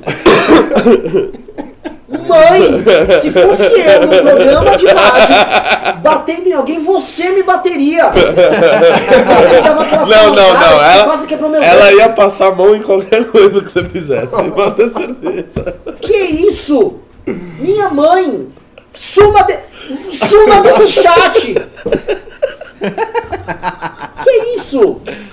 Isso aí, cara. No MBL é assim, se você discorda, você é expulso. Você vê que esses gremlin que ficam postando esses gremlin, fui expulso do MBL porque eu discordo. Olha, tá aqui, ó, prova viva, eu fiquei a semana inteira falando a favor da- do fim da prisão em segunda instância, o MBL é a favor da prisão em segunda instância, eu não sou lavajatista, o MBL é lavajatista, e a gente mantém Opa, aqui lá um também. diálogo de alto nível aqui né, na- nessas em todas as noites que nós entramos nesses assuntos, né? Então é um recado para vocês aí adolescentes, é, efebos, é, espinhentos e, e- e estranhos, né, que saem falando o que querem na rede social. Cuidado. Pois é. Já, pensou, tipo, um cara, um cara mata outro assim e fala, não, não, pera lá, pô, tava nervoso, Ô, né? fa- fala, fala que eu só. Pega, pega leve aí com o cara, o cara tava nervoso tal, matou um tal, mas É, não, aí. você veja, isso O que cara era fez, brilhante. guardadas as devidas proporções, é o Janot entrar no STF para matar o Gilmar Mendes porque não É. gosta do Gilmar Mendes. Qual é a proporcionalidade? Que legítima defesa é? Que razão pode podia ter o Janot? Janot só fez é, motivar, É o cara que tatuou. incentivar o cara, o advogado aqui, era procurador, advogado, procurador aqui em São Paulo, que entrou na, na Justiça Federal e deu foi de facada na juíza. Ó, Esfaqueou a juíza. o cara lá que pegou o ladrão lá e tatuou a testa dele. A gente não pode ser justiceiro. Quem tem o monopólio da força é o Estado. A gente passou para o campo da selvageria, ou é legítima defesa, ou é agressão, ou é crime. O Só quem tem o, é, o monopólio da força é o Estado. De quem da nuca? Isso. Mais um pimbaço de 189,90 no Nuca, Nuca Meira falou: Não sou a favor de agressão física, ataques à família, óbvio, mas esse mimimi todo colocando Glenn como alguém democrático é piada. O Augusto não errou, mas nem de longe é motivo para esse drama todo. Desproporcional essa reação. Sorry. Não, não, pera, pera, pera, pera, pera. Vamos lá. Nuca, eu vou. vou vamos fazer igual Jack Amor, você viu o vídeo, amor? É? Amorzinho, você, você viu o deve ter vídeo? errado aqui. O Augusto não errou, mas nem de longe é motivo para esse. Não, não, perdão, Augusto Nunes errou. Ah, Era ah. um N maiúsculo, entendi Ah, como não. sim. Tá, tá, tá. Não sou a favor de agressão física e ataques à família, óbvio. Tudo bem, então você acha que realmente ele errou bastante, porque ele fez as duas coisas. Mas esse mimimi todo colocando o Glenn como alguém democrático é piada. Ninguém está colocando aqui o Glenn como o grande bastião da democracia no mundo. Essa não é a questão. Tô falando assim, o é um, o é um jornalista, estava num programa ao vivo conversando com outro jornalista, se pressupõe que os ambos terão algum tipo de rigor no trato. É isso. Augusto não errou, mas nem de longe é motivo para dizer. Esse Renan, É, Renan. olha a imagem que você passa para a sociedade. São dois exemplos de profissionais, né? No mais alto, no mais, assim, no auge das suas carreiras, né? dois, profissionais no órgão passando essa mensagem para a população. Porque quem assiste é o brasileiro médio. Qual é a mensagem que fica para o brasileiro médio? Ah, que vale tudo, né? Criança, adolescente, ó, da meio-dia às duas da tarde, todo mundo estava assistindo. Qual é a mensagem que eu passo para a sociedade Ah, brasileira? ah, Isso é uma A irresponsabilidade. validade da violência política. É Exatamente. assim, a gente trabalha. E as pessoas falam, ah, isso é só um tapa. Não é, cara. Assim, política se exerce através de símbolos. Se não houvessem símbolos na, na política, A política existe Quando a esquerda, quando a esquerda depredou a Veja de Augusto Nunes, 2014. um não é? Quando a esquerda depredou a Veja, nós saímos em defesa da Veja. Aí começou um ataque de- violento à imprensa, que a imprensa ela trabalha com a palavra. O meio dela é a palavra. Então, a gente nunca vai poder, dentro de uma democracia, chegar depredando os locais físicos da imprensa ou agredindo os seus representantes, que são os jornalistas. O que ele fez, o que Augusto Nunes fez hoje, foi depredar a imprensa. Perfeito. E a ele depredou casa, a no caso. imprensa, exatamente. Própria- Ele igualou a Veja, por ele ter um alto cargo dentro da Veja, as pessoas que depredaram a sede da Veja. Ele se igualou. Sim. Ele se igualou. Isso é muito grave. E essa mensagem não pode ser passada para o brasileiro. Ele tem uma E responsabilidade. agora, Renan? Ele tem uma responsabilidade, ele não podia E passar o essa que, que a mensagem. Jovem Pan vai fazer? Já pedi desculpas. Já pediu desculpas. Cara, é o mínimo. A Jovem Pan é uma, é uma empresa de jornalismo. Ela, ela simplesmente não ficar pode nem pensar. Pra Jovem Pan não tem guerra de narrativa com perfil Vaporwave falando ah, como ele é macho. A- É uma empresa ela tem que pedir desculpas. Ponto. Ponto.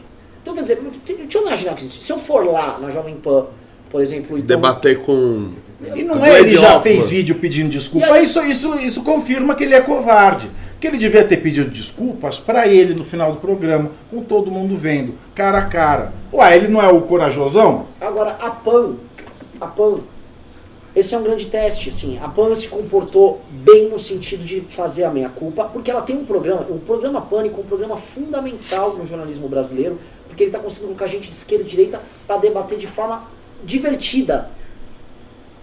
Ela, ela tá, tá trazendo entretenimento, aí você... Popularizando o debate. Exato. É do caralho. Então, assim, o Pânico é um programa fundamental para a democracia brasileira, e eu já falei isso pro Emílio. É fundamental.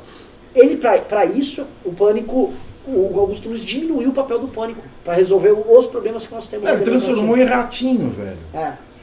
Então, cagou no pau. Vamos voltar para a STF, que estão pedindo aqui para a gente retornar para o assunto da STF. Né? É, uma das perguntas que a galera tem é o seguinte. Ah, essa decisão aí, que com certeza, como a gente já falou, é fava contada, O Toffoli tá falando ainda. tá, tá falando. Tá, É, essa decisão, Você vai para de madrugada. Qual você acha que será o impacto desta decisão para o combate à corrupção no Brasil? Sendo claro, tomar essa decisão, operações corrupção, independente da Lava Jato. Como você acha que será o impacto disso? É uma bomba. Já tem um estudo criminalístico né, que comprova que a prisão a partir da, do reiteramento da condenação, da confirmação da condenação na segunda instância, ela diminui o índice de criminalidade. É claro que isso tem reflexo é, na corrupção, né, que é uma modalidade a mais grave de todas, no meu entender, né, de criminalidade, a corrupção. E a partir do momento em que o legislativo continua cuidando apenas dos próprios interesses, que não se vê um sinal de que ele vá diminuir o número de recursos, ou vá criar novas barreiras recursais, ou vá mudar o entendimento do que seja é, o trânsito e julgado, é claro que as pessoas que cometem crimes de corrupção continuarão cometendo crimes de corrupção, contando com a prescrição. Olha, veja, Peraí, o peraí, legislativo, peraí, o legislativo ele pode mudar as regras de prescrição. Ele fala assim, ah, mas demora tanto que vai chegar no julgamento e já prescreve. Ué, muda a regra de prescrição. Ele faz isso por lei ordinária, não precisa de PEC, maioria simples. Aprovou, aprovou, tira a prescrição. Então, assim, essa- essas medidas cabem ao judiciário. É claro, não vou dizer que ela vai incentivar a corrupção. Né? Ela não vai incentivar, mas ela vai manter a corrupção no status quo ante Lava Jato. Renateira, algum comentário? Nada pra comentar. Não, porque assim, o, o ponto é que tá todo mundo com medo de regressarmos para aquele estado civil pré-Lava Jato, do tipo, meu, alguém tá me roubando e eu não sei, e se alguém viu e descobriu, nada acontecerá. né? Eu acho que nós estamos num momento muito diferente de vigilância, inclusive de perspectiva dos agentes públicos, eu tô falando dos corruptos, inclusive, sobre a relação deles com Não o tem um cara que não saia uma condenação e a população não fique sabendo. é, mas tem, um- tem um detalhe. O, o ponto é o seguinte: hoje, mesmo o político, e não tô aqui sendo otimista, tá? O, aquele político, imagina aquele político corrupto clássico do MDB, ou do PR, O Paulo Baloff. do PP, esses caras. Paulo Baloff. Tá bom, vamos falar dela também. Esses caras sabem que eles não conseguirão mais construir carreiras políticas sólidas com, com o modelo clássico, tipo, botei 50 pessoas numa secretaria, fechei o contrato, roubei no contrato, vai vazar. Hoje a cultura do vazamento no Brasil ficou maluca a ponto de ser, inclusive é o- o objeto do, do, do Glenn ali, né? Hoje tudo vaza, as pessoas sabem. Hoje os sistemas de controle e vazamento são muito maiores. Então, vocês acham que, mesmo com a queda da prisão em segurança, eu estou tentando aqui ser um pouquinho otimista aqui. Vocês não acham que ainda assim estamos num status melhor do que estávamos É, antes? sem dúvida, as circunstâncias mudam, né? os tempos são outros. Existe essa vontade, mesmo que embrionária, mesmo que encapsulada, mas existe esse desejo da nova política. É, o que vai causar. Existe uma fiscalização maior. Os meios de acesso ao político hoje são maiores do que os meios de acesso há 10 anos atrás. Em 10 anos o mundo mudou muito. Mudou Tipo, demais, tipo a gente assim, não pode negar isso. Os, que foram presos na Lava Jato, que eventualmente vão sair ah, ah, da, da, da prisão, etc., eles já são caras condenados em primeira, em segunda, já são popularmente conhecidos como corruptos, tanto que estavam presos. Então, assim, por esse lado, boa perspectiva. Né? Da- um- em- como estratégia jurídica, né, vou cometer a corrupção porque eu nunca chegarei a ser preso. né, como estratégia jurídica, as regras processuais são as mesmas. né? Então, para isso vale o pensamento do larápio antes da Lava Jato. Mas ele tem isso, né? ele tem o regresso a essa situação anterior da Lava Jato, mas esse regresso à situação anterior da Lava Jato, ele se soma a essa nova circunstância, essa nova realidade social que você mesmo trouxe. Então, isso acaba diluindo um pouco essa questão, ah, sou espertão, juridicamente eu vou me safar. né? Mas ele tem que se safar do crivo é, midiático, do crivo de redes sociais, ele tem que se safar de tantas outras coisas hoje que não existiam na época da na época quente do petrolão, que o PT chegava lá e tirava dinheiro com retroescavadeira, E ninguém dava a mínima. e ninguém dava falar a porque não tinha como público- acessar. Não, e- mas assim, todo mundo sabia ali, por exemplo, que no governo Lula do mensalão pro petrolão, todo mundo sabia que assim, cara, o PMDB tá com um monte de diretoria na Petrobras, isso vai dar merda. Todo mundo via aquelas coisas acontecendo, o noticiário falando e nada acontecendo, nada Havia um sentimento de impunidade, todo mundo fala também assim, quer saber, tô ganhando bem, o Brasil, o Brasil cresceu 7% em 2008, 2009, um desses anos aí. Tá, vida que vai, vida que segue, deixa, de- deixa o homem trabalhar, era o slogan do, do Lula. Que os bolsonaristas estão repetindo pro Bolsonaro. Sim. Tão iguais que eles são. Tão iguais que eles são. Pessoal, vamos pro Pimba? Vamos. Tem Pimba aí hoje? Como é que foi? Tá indo bem de Pimba, muito bem de Pimba. É, começando do começo então, Marcelo Pazini falou, mandou 5 reais e falou: dá like na live, pessoal. Mais mil pessoas e menos mil likes. Deem likes. Verdade.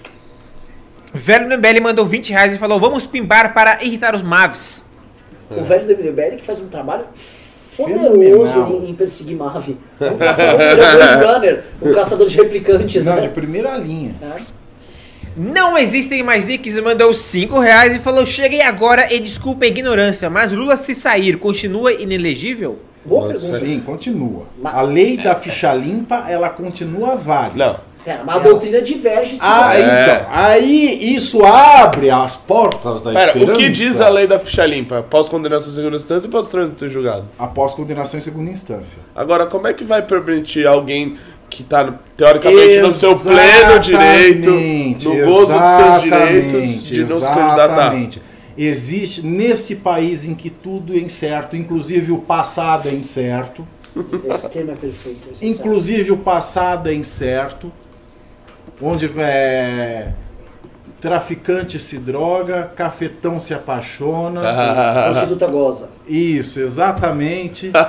é claro que, tendo-se um entendimento vinculante de que a presunção de inocência ela vai até o, O trânsito em julgado, eu vejo toda a possibilidade, um arcabouço de argumentação gigantesco para se questionar a constitucionalidade da ficha limpa. Que foi a despeito de ela ter sido objeto de ação declaratória de constitu- de constitucionalidade e foi sancionada por quem? Lula. Lula, Luiz Inácio Lula da Silva. Que, Esse como país o é muito mundo louco. é, é muito Muito louco. louco, é muito louco. A Ó Dilma, a loucura! e a Dilma que levou à frente a, a delação premiada. É, a- é, foi na gestão Dilma a delação premiada. Nossa, Foi, é, exato. é, esse é mo- então assim, Pavinato, trocando em miúdos aqui pra nossa Pode audiência, passar, já sobras de tudo. vai, vai, vai soltar o Lula, pro, no dia seguinte ele vai entrar com ação no, aí na- no TCL, no, na STF pra rever a questão da ficha limpa, né? Muito provavelmente. Pode ser, pode, pode, tá valendo. Olha, veio um pimba aí pra eu responder. E na época de eleição, Calma desculpa, só pra completar. Na época de eleição, igual ano passado, que o Lula entrou com a candidatura, registrou, foi até o final, etc. Ele pode fazer isso, quem sabe, em 2022, caso não tenham ah, mudado o entendimento sobre ficha limpa, sobre ficha limpa e deferirem a candidatura. Exato, pediu uma liminar, É. a candidatura é pendurada numa liminar, por aí vai. Próximo Pimba, posso ler? Pode. Hugo Bustamante mandou dois reais e falou: Amazon sacana, vão enviar meu livro só no fim do mês. É, eu fiquei, mas. Pessoal, chegou o livro, tá? Chegou o livro. Isso aqui é o seguinte: você que assistiu o filme tem que ler o livro porque um complementa o outro. É que nem assistir O Senhor dos Anéis, mas leu. Tem que ler na pena de J.R.R. Tolkien. E no nosso caso aqui de Renan Santos Kataguiri.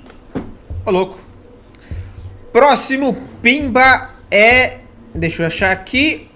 Pai do Surinei mandou 10 reais e falou: Concordo com vocês que a agressão física é inaceitável, mas não permitam que hipócritas da esquerda se limpem na sujeira dos outros. Chamem atenção nos hipócritas e continuem com a coerência. Mas é o que a gente tá fazendo. Estamos fazendo isso tá aí. querendo dizer o quê? que a esquerda vai se limpar com. Cara, assim, vamos defender o que é certo. Se a consequência da defesa do que é certo é que um pedaço do discurso da esquerda possa ter uma vantagem política, beleza, a gente ganha deles ali na curva no final. Se nossas ideias que nós defendemos, nós confiamos nelas, né, confiamos na nossa capacidade também de ter meios de ação e de executar essa ação, qual o medo de, de, de falar a verdade se a esquerda vai se beneficiar um pouquinho na narrativa? Não, não vamos se preocupar com isso, não. Inclusive, eu fiz, eu fiz um vídeo muito bom do Ciro Gomes. Perdão. O Ciro Gomes, veja no nosso Instagram. É... Sabrina Nax mandou 10 reais e falou: Pavinato, ganhando a votação, restaria espaços para preventiva nos casos perigosos, entre aspas? Meu amor, A, depender da prisão- situação. A depender da situação, será que não é pensando nisso que o Supremo está votando, além de liberar os clarinhos? É, veja bem, eu falei aqui no começo, existem dois tipos de prisão. A prisão penal, que é a da condenação, e a prisão cautelar. A prisão cautelar ela pode ser temporária ou pode ser preventiva. Inclusive, isso o legislador também poderia deixar mais claro, e poderia deixar mais claro por via de lei ordinária, é a prisão preventiva após confirmação da sentença penal condenatória. Ou seja, existe um mar de coisas que o legislativo pode fazer sem ser PEC, sem mexer com a Constituição, para contornar essa situação. Só que nunca fez. E isso comprova que, quando a gente assiste uma sessão da Câmara ou do Senado, a gente vê aquela desgraceira vazia, aquelas comissões vazias, aquele povo que sobe ao púlpito para falar para ninguém e quando vai falar para alguém e tem alguém assistindo, tá conversando sobre outra coisa, tá olhando o telefone, que nem o Renan e o Renato aqui, a gente fala para as paredes. Desculpa, E é isso que acontece no Congresso Aqui eu, brasileiro. tô, aqui eu sou host, aqui, aqui. E aqui é, É isso. pauleira, que eu tenho que ficar vendo os comentários do Alexandre me dando bronca aqui no WhatsApp. É isso que acontece no Congresso brasileiro. Então é mais uma comprovação de que o Congresso brasileiro não trabalha. Isso, essa realidade está mudando, essa realidade espero que esteja mudando. Kim, por exemplo, é uma esperança e uma felicidade imensa. Quantas relatorias ele está agora? Cara, Ah, eu não quero nem mais saber, cara. Porque 74. Eu Ah, também, eu, tô- eu, eu, eu tô de que eu saco elogiava cheio. o Pavinato, eu tô de saco cheio. Tô de eu saco fui pra cheio. Brasília, sou amigo desse moleque. Pô, trabalho com ele há 5 anos. Vou lá, na boa, na Ah. maciota, tranquilão, com o meu Arthur Duval do lado tal, reuniõezinhas, coletar assinatura lá pra, sobre a prisão em segunda instância. Vou no gabinete do Kim. Tô imaginando que ele, pô, Renan, tá- Ô, nada. bem-vindo, tal, vem Não vi o comigo. Kim. Quer que- só pra completar? Eu dormi na casa do Kim, fui embora na manhã do dia seguinte e não vi o Kim. Exa- O MBL não está mais pagando o Brasília Alvorada Tree para ficar? É, não, tá. Pois é. Bom, enfim, só Deu problema a no- resposta. a- Eu tinha que cal- esse julgamento o- não interfere em prisões cautelares. Então, em casos excepcionais, em casos de, de, de, de dano certo, iminente, de grande periculosidade, de gravidade tamanha, é, existindo a hipótese da, da, dessa, dessa prisão preventiva, dessa prisão cautelar, elas continuam sendo aplicadas. O que não se pode é aplicar a prisão penal, né, a prisão da condenação é, a partir da confirmação por acórdão da sentença penal condenatória. Próximo pimba do pai do Sr. Ney mandou 10 reais e falou: O Augusto Nunes pode ser chamado de escroto, mas não de covarde. Deveria ter ficado na dele, jogou lama na sua carreira e arriscou muito para reagir. Pode ser Exatamente. burrice, descontrole e insensatez, mas covardia não. Como diria a travesti, exatamente. Mas pera, eu não, eu não entendi, eu não entendi o Pimba. Ele disse que ele não foi covarde, que ele bateu, mas que ele foi idiota, insensato. Tá, tudo bem, mas É, é, foda-se. é, exi- assim, existe a coragem de manter a frieza, manter, assim, também É. é fácil ser bravão. Ser bravão e xingar e bater também não é uma Ai, que convenha, o que, que tem de não covarde ir lá e dar um tapinha no Glenn? Ah, pelo amor de Deus, cara, ver o cara ir lá e bater no, sei lá, no, no Arthur Duval. No pavinato. É, no Pavinar. É, exato. O cara foi bater no Glenn, tanto que o Glenn lá tentando dar o soco lá, pô, tadinho. Um dia sentou de longe no Blick 182, é um dia em vão, mandou 5 reais e falou: Encostar a mão no Glenn foi o mais próximo que Augusto chegou, deu um Pulitzer. Ou, Uou. Muito bem colocado. Ou. Esse daí se fosse um tweet na, es- de alguém Nossa, de esquerda, ia lá. Puta. Sim, esse é o tweet do dia lá. Ia explodir, ia explodir. Lacrou. Rodrigo Veira mandou 2 reais e falou: Augusto Nunes alimenta a narrativa esquerdista e direita fascista. Pois Exato. é, fez isso. Exato. Quando a gente fala o seguinte, olha só, Eduardo Bolsonaro falando em AI-5, Olavo de Carvalho falando em fechar Congresso, Carlos Bolsonaro falando que a democracia é ruim. Aí vai um jornalista alinhado com o campo da direita, super governista, dando um tapa no opositor. Vocês. Que vocês querem o quê? Que chame de vem cá, meu anjo? É, Atenção, hein? Agora é oficial: Toffoli votou é, com o relator ou contra? Com o relator, caiu prisão em segunda instância. pois é. Toquem as trombetas do apocalipse. Vixe. Isso aí. A então agora, política- a partir Mas- de agora, é o prazo dos ministros apresentarem os seus votos por escrito, entregarem, e aí o Meirinho, adoro essa palavra, o Meirinho, ele vai juntar tudo e vai fazer o acordão, termo popular para acórdão, né? e aí isso vai para a publicação, saiu no Diário Oficial da Justiça, abre-se prazo para eventuais recursos. Se não houver recurso, passado o prazo recursal, a decisão já é defi- definitiva. É, assim, o que eu posso dizer é que você que assistia MBL News já sabia disso há muito tempo. Há muito tempo.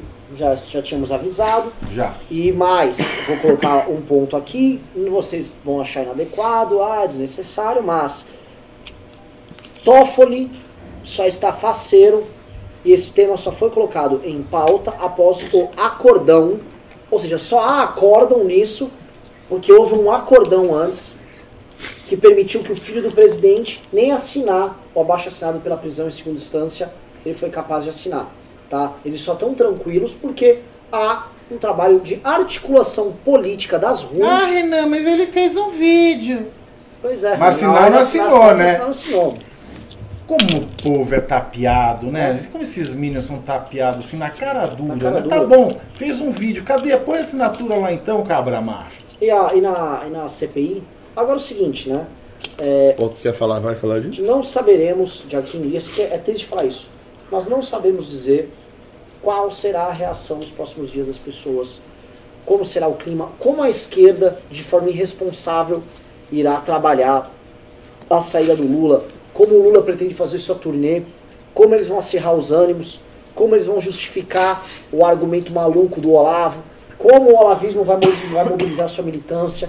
Fato é, em vez de estarmos discutindo hoje um tema que é interessantíssimo, que é a PEC nova do Paulo Guedes, sobre municípios, vez a gente estar discutindo outro tema que é interessante, a reforma administrativa. Ontem teve um debate com o Ricardo aqui sobre a questão da estabilidade do funcionalismo, o papel do funcionário público, é ou não é politizado. Ou seja, tema reformista para o Brasil escolher qual é o futuro dele, se vai ser um país de primeiro mundo, se vai estar sempre no buraco.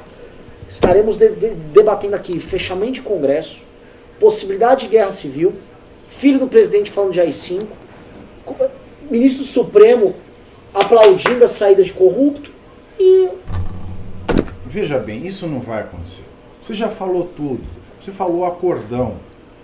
Aí ele vai pra cima do, do STF, para o STF fazer um ato derradeiro, tá? Libera todas as os processos. O que ele mandou suspender, porque os processos estão suspensos.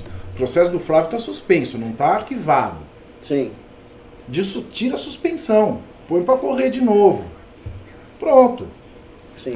O acordão está sustentando tudo. Então é por esse acordão que eles não vão fechar o Congresso e que eles não vão fechar principalmente o, o, o É verdade, Tribunal Renan. Federal. Você denuncia tanto o acordão, mas o acordão tem uma Isso função aqui é um social. castelo- é um tem castelo uma de função cartas. social de manter a democracia. É um castelo de cartas. Se você tirar uma, ninguém para em pé. Não vai ser o Bolsonaro que vai parar em É pé, não vai ser o Olavo que Não vai é parar ele em que pé. quer tirar a carta, né? Porque quando você pega o discurso do Olavo, você pega o discurso do Olavo, o Olavo falou o seguinte: defendam o presidente até o fim, façam uma militância pró-Bolsonaro. E aí eles clamam, e, esse trabalho que nós já denunciamos desde o famoso 26 de maio é, eles têm uma rede social com figuras que não são, não são os membros do governo, ou deputados, ou filho do presidente, ou próprio presidente, incentivando a invasão de Congresso, artigo 142 já, a Revolução Caminhoneira. Esses caras são inclusive recebidos pelo presidente da República. O Olavo de Carvalho incentiva, e tem Alan dos Santos, tem toda essa turma. Esses caras ficam acelerando as pessoas, criaram movimentos. Dois movimentos foram inventados esse ano, cheio de grana. Eu não sei de onde vem a grana desses movimentos. Movimentos que são amplamente governistas, que pregam esse tipo de discurso de fechar Congresso e tal. E eles vão fazer o clássico, igual o PT fazia. O Lula não falava de revolução, nada, mas o MST ficava esgarçando. Na época do impeachment, o cara da CUT falou que, que ia dar um tiro na cabeça de alguém. Wagner, Wagner Freitas. Wagner Freitas. Ou seja, não é o presidente que vai fazer, ele vai manter o acordão. eles vão pegar em armas. pessoas não chegam 15% da população. Deixa pegar. Ah, sai, muito menos isso. louco. Então, muito menos. É que a rede social ela amplifica muito, né? Ela faz uma caixa de eco para essas pessoas que a gente fala. Ainda mais o "Pô, amanhã Twitter. Por isso que a o gente mundo." baniu o Renan. Né? É o tu Hitler. Um Twitter. Tu Hitler. Não, não, eu fui banido do Twitter e me fez muito bem. E você sabe que os E eu Minions, votei pela punição. os Minions, Comigo não tem. eles, eles falaram que foi, não rolou essa punição. Eles falaram que não houve. Ah, não, isso é invenção, né? Cara, eu, eu fui punido pelo MBL e me fez um bem. Sete dias. Sete dias, assim, o Alexandre não deixou, assim, eu pular cinco horas. Não, não, não, não, foi 17 horas. Cumpri minha punição e o que eu percebi ali é, estamos todos doentes, cara. O bolsonarismo, essa Vivemos num mundo doente. É, vivemos num mundo doente! Só nos deram espelhos! Pois é, mas se você fosse um cara bonitão como o Pavinato, se te dessem espelho, você faria bom uso, você ficar lá tal. Pra mim, me deram espelhos e eu vi que eu vivo num mundo doente. Ai, meu Deus do céu. pois é, situação. Tem mais pimba aí? Eu só queria comentar que no Twitter já tá o Lindbergh postando foto do Lula livre, tá a Mônica Berger falando que o Lula tá livre, enfim. Ah, eles estão comemorando já. Já tá Claro. comemorando, já, já é festa na festa no presídio. Enfim. Cabral não sai, tá, gente? Cabral ele tem ainda Ih, preventivas. Fiz fake news hoje, então. ele, porque ele tem mas pera 360 lá. milhões de lá. de opção Mas diversos. o Cabral não tem uma condenação em trânsito julgado? Não. Ainda não. Ah, não é possível. Mas ele tem. Mas é assim, ele tem uma. Mano, ele perto, tem mas ele 29 300 condenações. Exato, mas assim, e ainda tem 29 100 que tá na preventiva Tem mais. só. É, O quase- cara é um gangster. Mas 500 O que ele é Cabral, não. Cabral é mal pior, o Cabral é gangster mesmo. O cara caiu a casa dele de vez, ele não sabe. Mas agora, Lulinha e Dirceu. Mas agora ele vai estar Dirceu em. também, Mas Dirceu pera, tá- agora ele vai estar em regime de prisão preventiva. Dirceu é seu vizinho, né? Não é? Sim. Dirceu Ó, ó, você não que é da terceira- açúcar lá no vo- diferentes. você que é do- também. Você que é do trânsito em julgado aí. Ah. Então, o Cabral ele vai estar em um regime de, previs... de prisão preventiva. Exato. Já... Entendeu, Renan? Aí é mais um recursinho ali, às vezes ele sai. Não é um recursinho, não, são 375, que deve ser os 420 processos. Não sei, não sei. Eu fico igual o povo brasileiro está nesse momento. Ah, é, a gente fica apreensivo, claro. apreensivo. Próximo Pimba. Próximo Pimba Velho do MBL mandou 20 reais e falou: Nunes Gu- Guzzo e Fiuza me decepcionaram. Nossa, o Fiuza. Fiuza também era tão legal ler o Fiuza na época do, Do Temer. impeachment. Na época, era legal ler o Fiuza, era um Nossa, texto bom, fluido. Texto, texto fabuloso, né? Era um texto maravilhoso. Você vê como o fanatismo destrói a pessoa. Eu não entendi pô, como é que ele. Porque ele, ele nunca foi um radical Nunca direito. foi isso. Enfim, eu não, eu não falo de amigos. E o Guzo, gente, o Guzo ele já devia estar dando milho pras pombas, vocês vão me desculpar, mano. Próximo. Sabe, mandou 5 reais e falou: Eu não passei pano pro Augusto, ele tem que se desculpar. O meu apoio é justamente pra ele reconhecer o erro, porque ele é melhor do que isso. Bom, Verdade. Verdade. Bom verdade. É, PN mandou 10 reais e falou: Augusto estava meio alterado também no debate que ele teve com o Felipe Moura ontem nos Pingos nos Is. Então ele deve estar passando por algum problema, gente. Problema muito sério. Paulo Jorge Uma mandou. pena. Paulo Jorge mandou 5 reais e falou: primeira coisa que pensei do Augusto Nunes foi que dó da carreira dele, sacanagem com a imagem da direita, e que foi uma, e foi uma reação que seria, abre aspas, aceitável há 50 anos atrás, fecha aspas. Ah, sim. Tá, Outras coisas. Havia apartheid há 50 anos atrás. Havia separação entre negros e brancos nos Estados Unidos 50 anos atrás. Muita coisa era aceitável. Mas eu acho que treta entre jornalistas não era. Não, já por alguém chamar alguém de covarde, você pega uma pessoa marginalizada da sociedade porque é negra, né? não pode ter acesso a vários serviços essenciais, passa a vida toda. Aquilo, é- aquilo é, uma, é, é- é uma bomba pre- prestes a explodir a qualquer momento. Então, de certa maneira, em alguma manifestação, uma pessoa nessa circunstância se excede. Mas assim, alguém para ser chamado de covarde, num tom ameno, né, vida, isso não, não existe. É, é, completando as, as reações aqui, Estadão já botou na capa que Lula pode ser solto. Ô, beleza, hein? É, Pedro Al- Aoshima mandou 5 reais e falou: Viva Augusto Nunes, o melhor comentarista do Brasil. Parabéns, querido. Eu, assim, eu não Você não foi, escuta, hoje é, hoje é quinta-feira, né?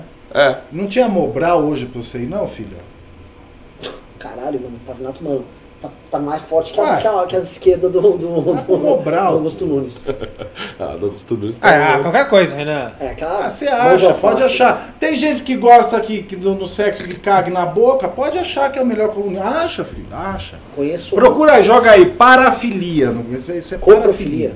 Parafilia. É? Né, é o termo genérico. Tá. Para todas as perversões. Júlio Marcos Bortolão Rodrigues mandou 5 reais e falou: Senhores, mudando um pouco de assunto, me ajudem por favor. Por que se deve defender a democracia representativa? Não chego a uma conclusão satisfatória. Nossa, quanto foi o Pimba? 5. Cinquinho, falar, querido. Cinquinho, Cinquinhos. Olha, é. Se o tempo que o, que o porra do Tofolino votou, três horas e meia, hein? Falou mais que o Celso de Mello. Sim, Falou mais que o Celso de Mello. Eu não, no tempo que ele falou, a gente não consegue chegar sim. nessa. Na beleza acadêmica e teórica de toda essa teoria. Mas assim, é aquela coisa. É, é, vamos partir para o velho batido Churchill. Né? A democracia ela é o pior é, dos regimes, com exceção de todos os outros. Né? Ela não é boa. Porque a, a democracia. Aliás, isso é bom você pensar para te Democracia dar uma certa resposta. De tudo que o mundo já experimentou, e o processo científico se baseia na tentativa e erro, esse é o método científico por excelência, de tudo que já se viu no mundo, a democracia é o menos ruim. E a democracia é o único dos regimes que não estabelece uma finalidade. O comunismo fala, vamos fazer o paraíso na Terra. Os messianismos falam, vamos fazer sacrifícios para ter o, o- paraíso em outro lugar. Ou trazer o paraíso para cá também. Agora, a democracia ela é simplesmente um processo. A democracia ela não promete nada. Sim. Nós somos responsáveis pela democracia. Porque a democracia ela é só um meio. Exato. Tem gente que. A, a esquerda já foi muito nesse caminho, eu acho que com o discurso retórico da democracia quase como um fim em si mesmo. Como se democratizar coisas, no fim você chega a esse, a esse paraíso. E na verdade não. Assim é o único meio que garante, por exemplo, no processo político como um todo, que você se faça ouvido.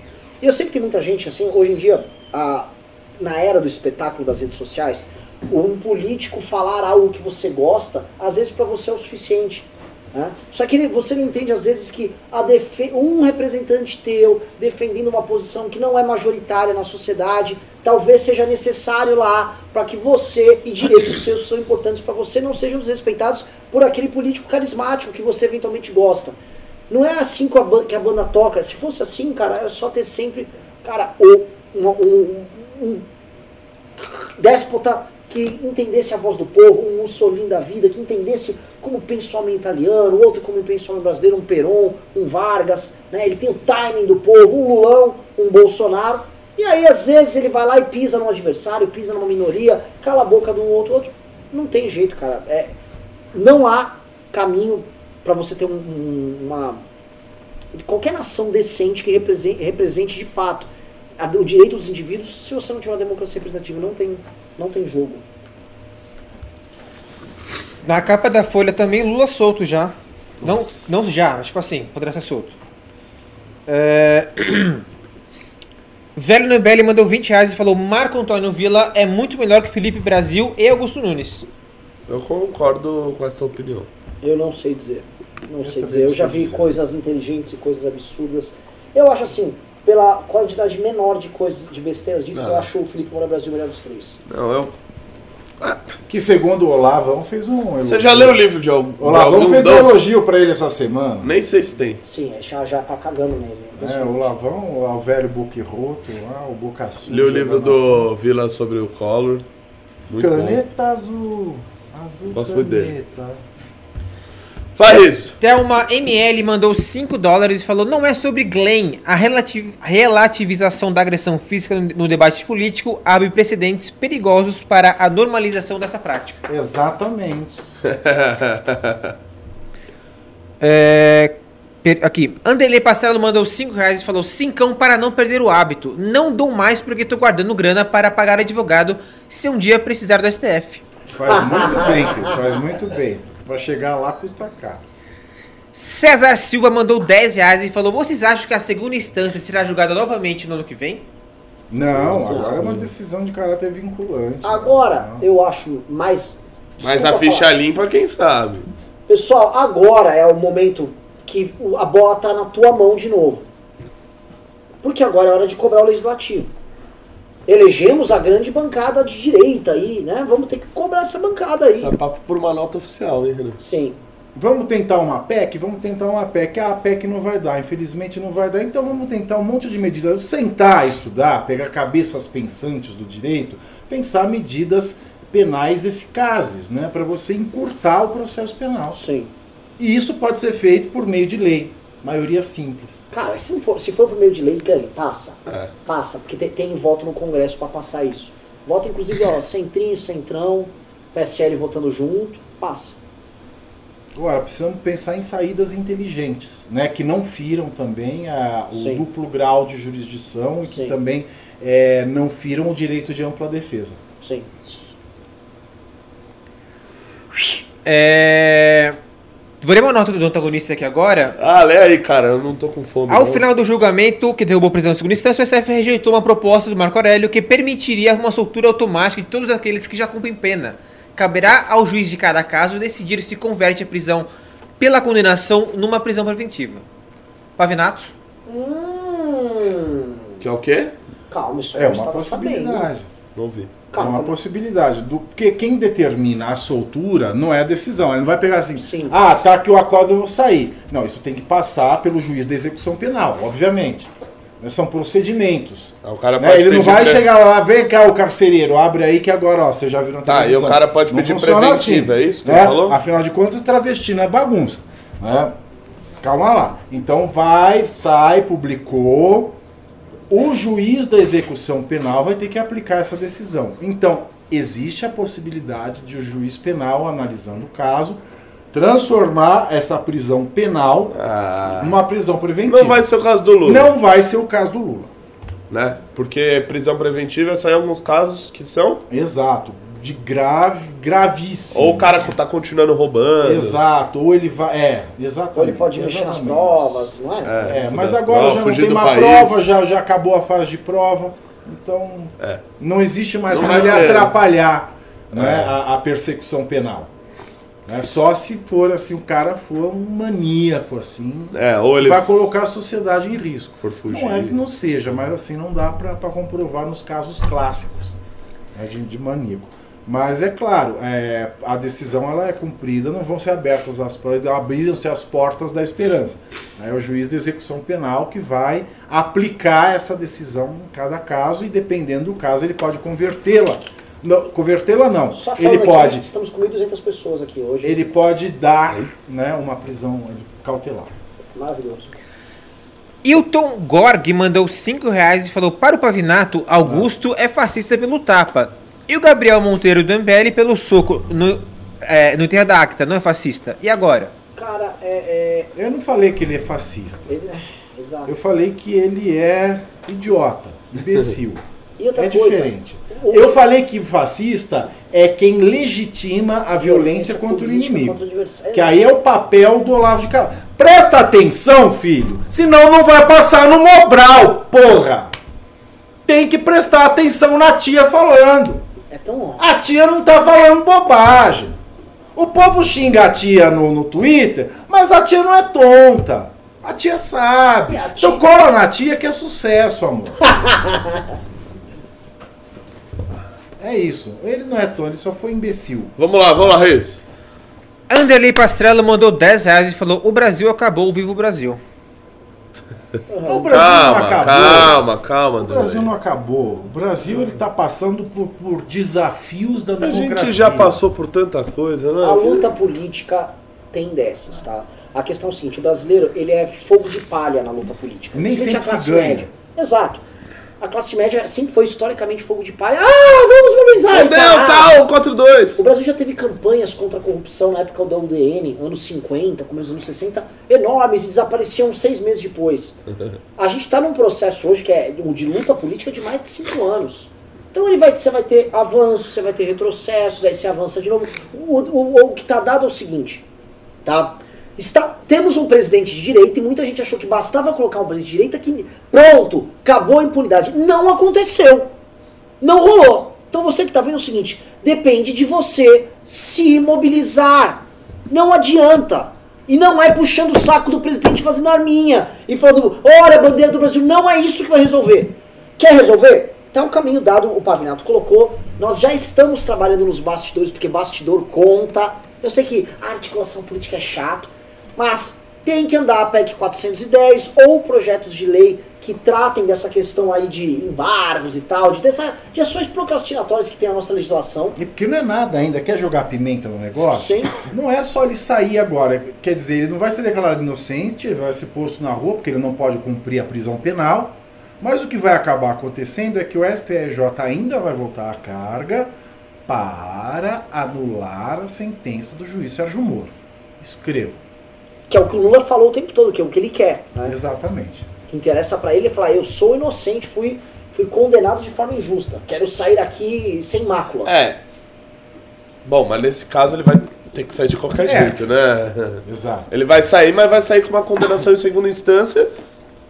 Aliás, que já tá até no STJ, né? já. Tá, tá esperando.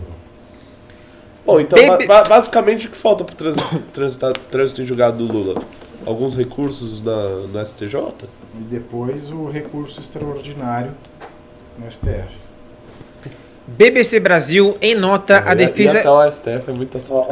BBC Brasil, em nota, a defesa de Lula diz que, após uma conversa com, com o ex-presidente, amanhã, 8, levará, abre aspas, ao juízo da execução um pedido para que haja sua imediata soltura com base no resultado desse julgamento do STF. Amanhã já? Fecha aspas, Olha, amanhã. na verdade, isso, é, isso pode ser uma cortina de fumaça. Porque é claro que eles podem pegar o Lula e tirar amanhã, porque o Lula já está solto. É. Não se esqueçam que a Força Tarefa Lava Jato já deu a progressão de pena para ele. Ele já pode sair lá da, da- de Curitiba, lá do, do- da sede da Polícia Federal. Mas o argumento não é esse, porque a decisão ainda não foi publicada. Temos que esperar a decisão ser publicada. Não dá Né? pra Não é amanhã. nada existe no mundo jurídico se não é publicado. Ah, então mas- não é amanhã. Agora, a defesa pode falar, chegar lá e falar, olha, tá, a gente Já tá pegando- decidiram, gente. A gente não tá vai esperar pegando a- publicar. É, a gente tá pegando a progressão de pena, né? E, sa- e o que mais a força-tarefa quer é que ele saia de lá. Ah, é verdade. O gasto é milionário para manter ele. Amanhã eles vão utilizar o da progressão de pena, botar ele em casa pra gerar aquela... Exato, exatamente.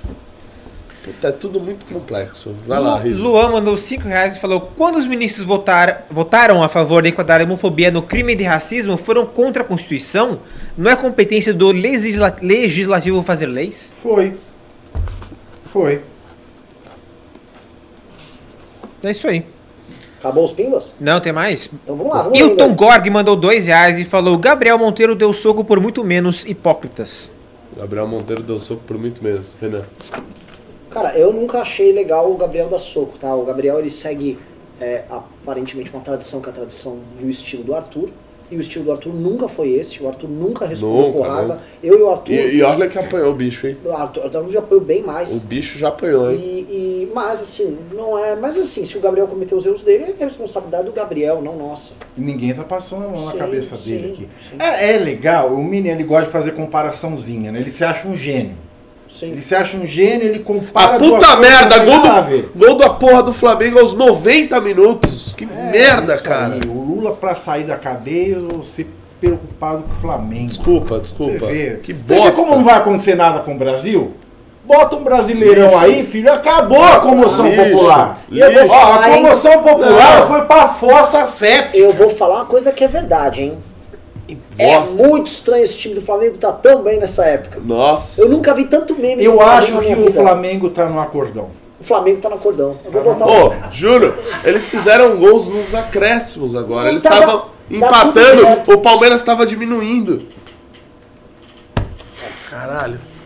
Desculpa aí, pessoal. Vai, Riz. É, um dia sentou de longe no Blink 182 mandou, e o Divão mandou 2 reais e falou: Dei um tapa no Renato, por favorzinho. Tinha que Quer ser, brigar? filho Quer da- brigar? Covarde! Quer brigar? Covarde! Vamos brigar. Covarde!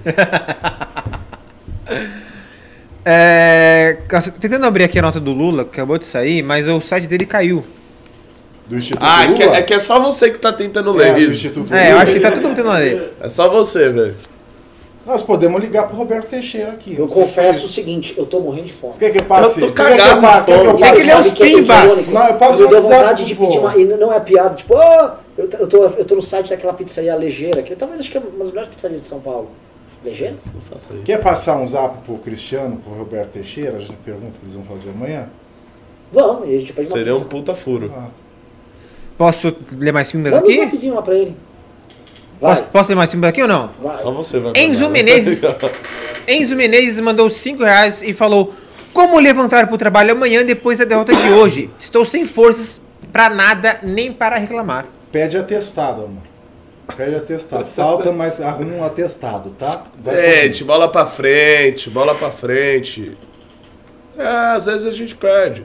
É, já, já diria Charlie Brown, Renan. Dias falar- de luta, dias de glória. eu vou falar um negócio. A direita tava precisando perder. Perder. Ó, perdemos. E aí? Vamos fazer agora uma autocrítica? Será que a gente não ficou dependendo demais, aguardando os comandos do Olavo de Carvalho? tava tudo certo, a gente elegeu o Bolsonaro. O Bolsonaro não ia parar com a roubalheira aí? Hã? As pessoas acreditaram nisso e se desmobilizaram. As pessoas não estão mobilizadas. As pessoas deram por ah, tá resolvido. Meu irmão, é você que vai fazer toda e qualquer mudança. Não será um grande líder, não será um Depende de nós. Sim. Olha, tem um monte de. Ora, Renan, calha Esse tua programa- boca aí, ô teu programa- merda! Esse programa tá um sucesso. O professor Olavo tem toda a hoje. Tem razão! ursinho. O professor Olavo tem toda a razão! Esse é o ursinho, é o ursinho. Não é o ursinho. Cala a boca, Renato. vendo os pelos que Cala a boca, dele comunista! É o próprio. O Augusto Vamos lá, Nunes tem tinha que muito ter pimba ainda? esfaqueado ele Tem lá. pimba pra caralho, vocês ficam Então vamos lá, causando cara. aí, Vamos velho. Vamos fazer um limpa nos Tô com pelos. fome! Felipe Daniel Pina Martins mandou 50 reais e falou: Sou estrangeiro e vivo no Brasil há 10 anos. É com dor que vejo que, por ação de alguns, este país que poderia estar no topo mundial é colocado de joelhos sem se conseguir erguer. Só um desabafo. Comentário rápido. Então por que, querido? Por que, que você veio pra cá? Ah, não, coitado, pô, o cara é pimbeiro, não tá, tá mal. Não, mas pode pimbar em euros. Não, assim, o Brasil, o Brasil é Não tô osso, tratando mas mal, é- não. Tô preocupado com ele. Tadinho, pô, pimbeiro. Às Vamos lá. vezes ele veio de Mônaco. Yuri Cordeiro mandou 10 reais e falou: Sei que o assunto rende, mas qual a opinião de vocês sobre monarquia? Acabou. A monarquia acabou. Acabou, o povo. Uma coisa engraçada, plebiscito, né? Teve.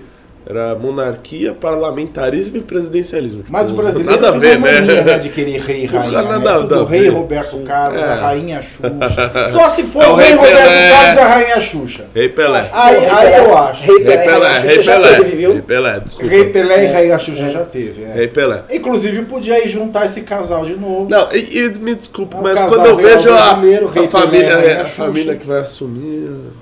É, Eles têm esse problema, né, cara? Assim, a gente pega aí do príncipe. Não, é, eu sou a favor da monarquia, mas assim, como não cola mais a teoria do direito divino, Se eu for o a rei. gente pode eleger o rei e a rainha, a, a nova. A gente pode eleger a nova casta de, Não. de, de Eu Vai dar acho que merda. Xuxa e Pelé dá bom. Xuxa e Pelé. Xuxa e Pelé dá bom. Xuxa Pelé. Próximo pimba. E ele já tem afinidade, você sabe, né? Próximo Pimba, Gustavo Henrique mandou 10 reais e falou: Acredito que a isenção de vocês com uma agressão foi mútua, fará a esquerda ganhar a narrativa, sendo a esquerda, por essência, é antidemocrática e amoral.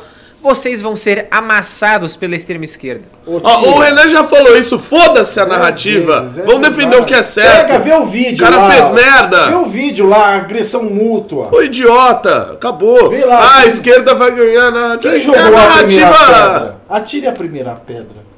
Ai, ai, ai. Paulo, perdão, Bruno Santos mandou 4 reais e falou: Super chat humilde só pra dar aquela força. Obrigado, É. querido. Beijo. Pessoal, só lembrando aqui, ó, estamos com o quinto congresso do Ó, MBL. e a Nuca, a Nica Meira aí não levou uns ingressos aí, né? A Luca vai no congresso. Vai. Não, mas ela levou mais. ela- É o seguinte, quinto congresso do MBL, congresso.mbl.org.br, maior evento político do ano, já vai estar lotado, mas pegue só as últimas cadeirinhas para ir, porque será foda. Próximo Pimba do Paulo Jorge mandou 5 reais e falou: Triste, parece que perdemos a bola de neve da direita. Vamos ter que começar a força da inércia, tudo de novo. Mas o Renan tá certo, ação política todo dia. É isso. É isso. É isso. Parem de achar que vencemos. Vencemos porra nenhuma. E parem de achar que, ai, tem um Como? grande líder que vai resolver. Mas a gente botou o Bolsonaro lá, cara, e o professor Olavo tá dando as diretrizes. Pois é, cara. Acho que Professor. Não. Igual professor, né? Igual o meu Gilmar Mendes falou hoje no voto dele, ele deu um chute no Modesto Carvalhosa. Eu vi. Ele falou, e o Modesto Carvalhosa? O falso professor da USP, que se fala que é, fala que é professor, mas foi reprovado. ele, É. foi- ele- não é professor da USP, nunca foi. Não, não, mas ele Ele é se da vende PUC, não é? como? Não, ele se vende, Modesto Carvalhosa se vende como? Então é, ele falou o falso professor, né? E aí você falou do Olavo, eu lembrei do falso professor. Era isso. Riso. Oi, querem ver a nota do Lula? Ou não? Não, É, quero ver o Pimba, quero ver o Pimba. Ok, o povo ok. tá pagando Ok, aqui pra. ok. Amazing, Pimba. Luan mandou 5 reais e falou: Então Celso de Mello e outros 7, só nesse caso, contrariaram a Constituição. Uma pergunta: todos os merdas do STF no momento já contrariaram todos os ministros do STF em algum momento já contrariaram a Constituição? Com certeza. Várias vezes. Vários. Mas nesse caso, o Celso de Mello ele se O manteve Celso coeso. de Mello, que você O elogiou Celso hoje. de Mello, ele se manteve coeso nesse ponto da prisão em segunda instância há três décadas. Celso de Mello, que você elogiou hoje. Ah. Que. ah, puta, qual, o qual era a porra do livro? Esqueci, Pimba, esqueci a merda do livro. Mas tem um vídeo muito bom que chama Celso de Mello, um juiz de merda de Renato Batista. Dá uma. Não, eu Naldo, gosto dele, eu acho que ele só foi coeso nesse ponto.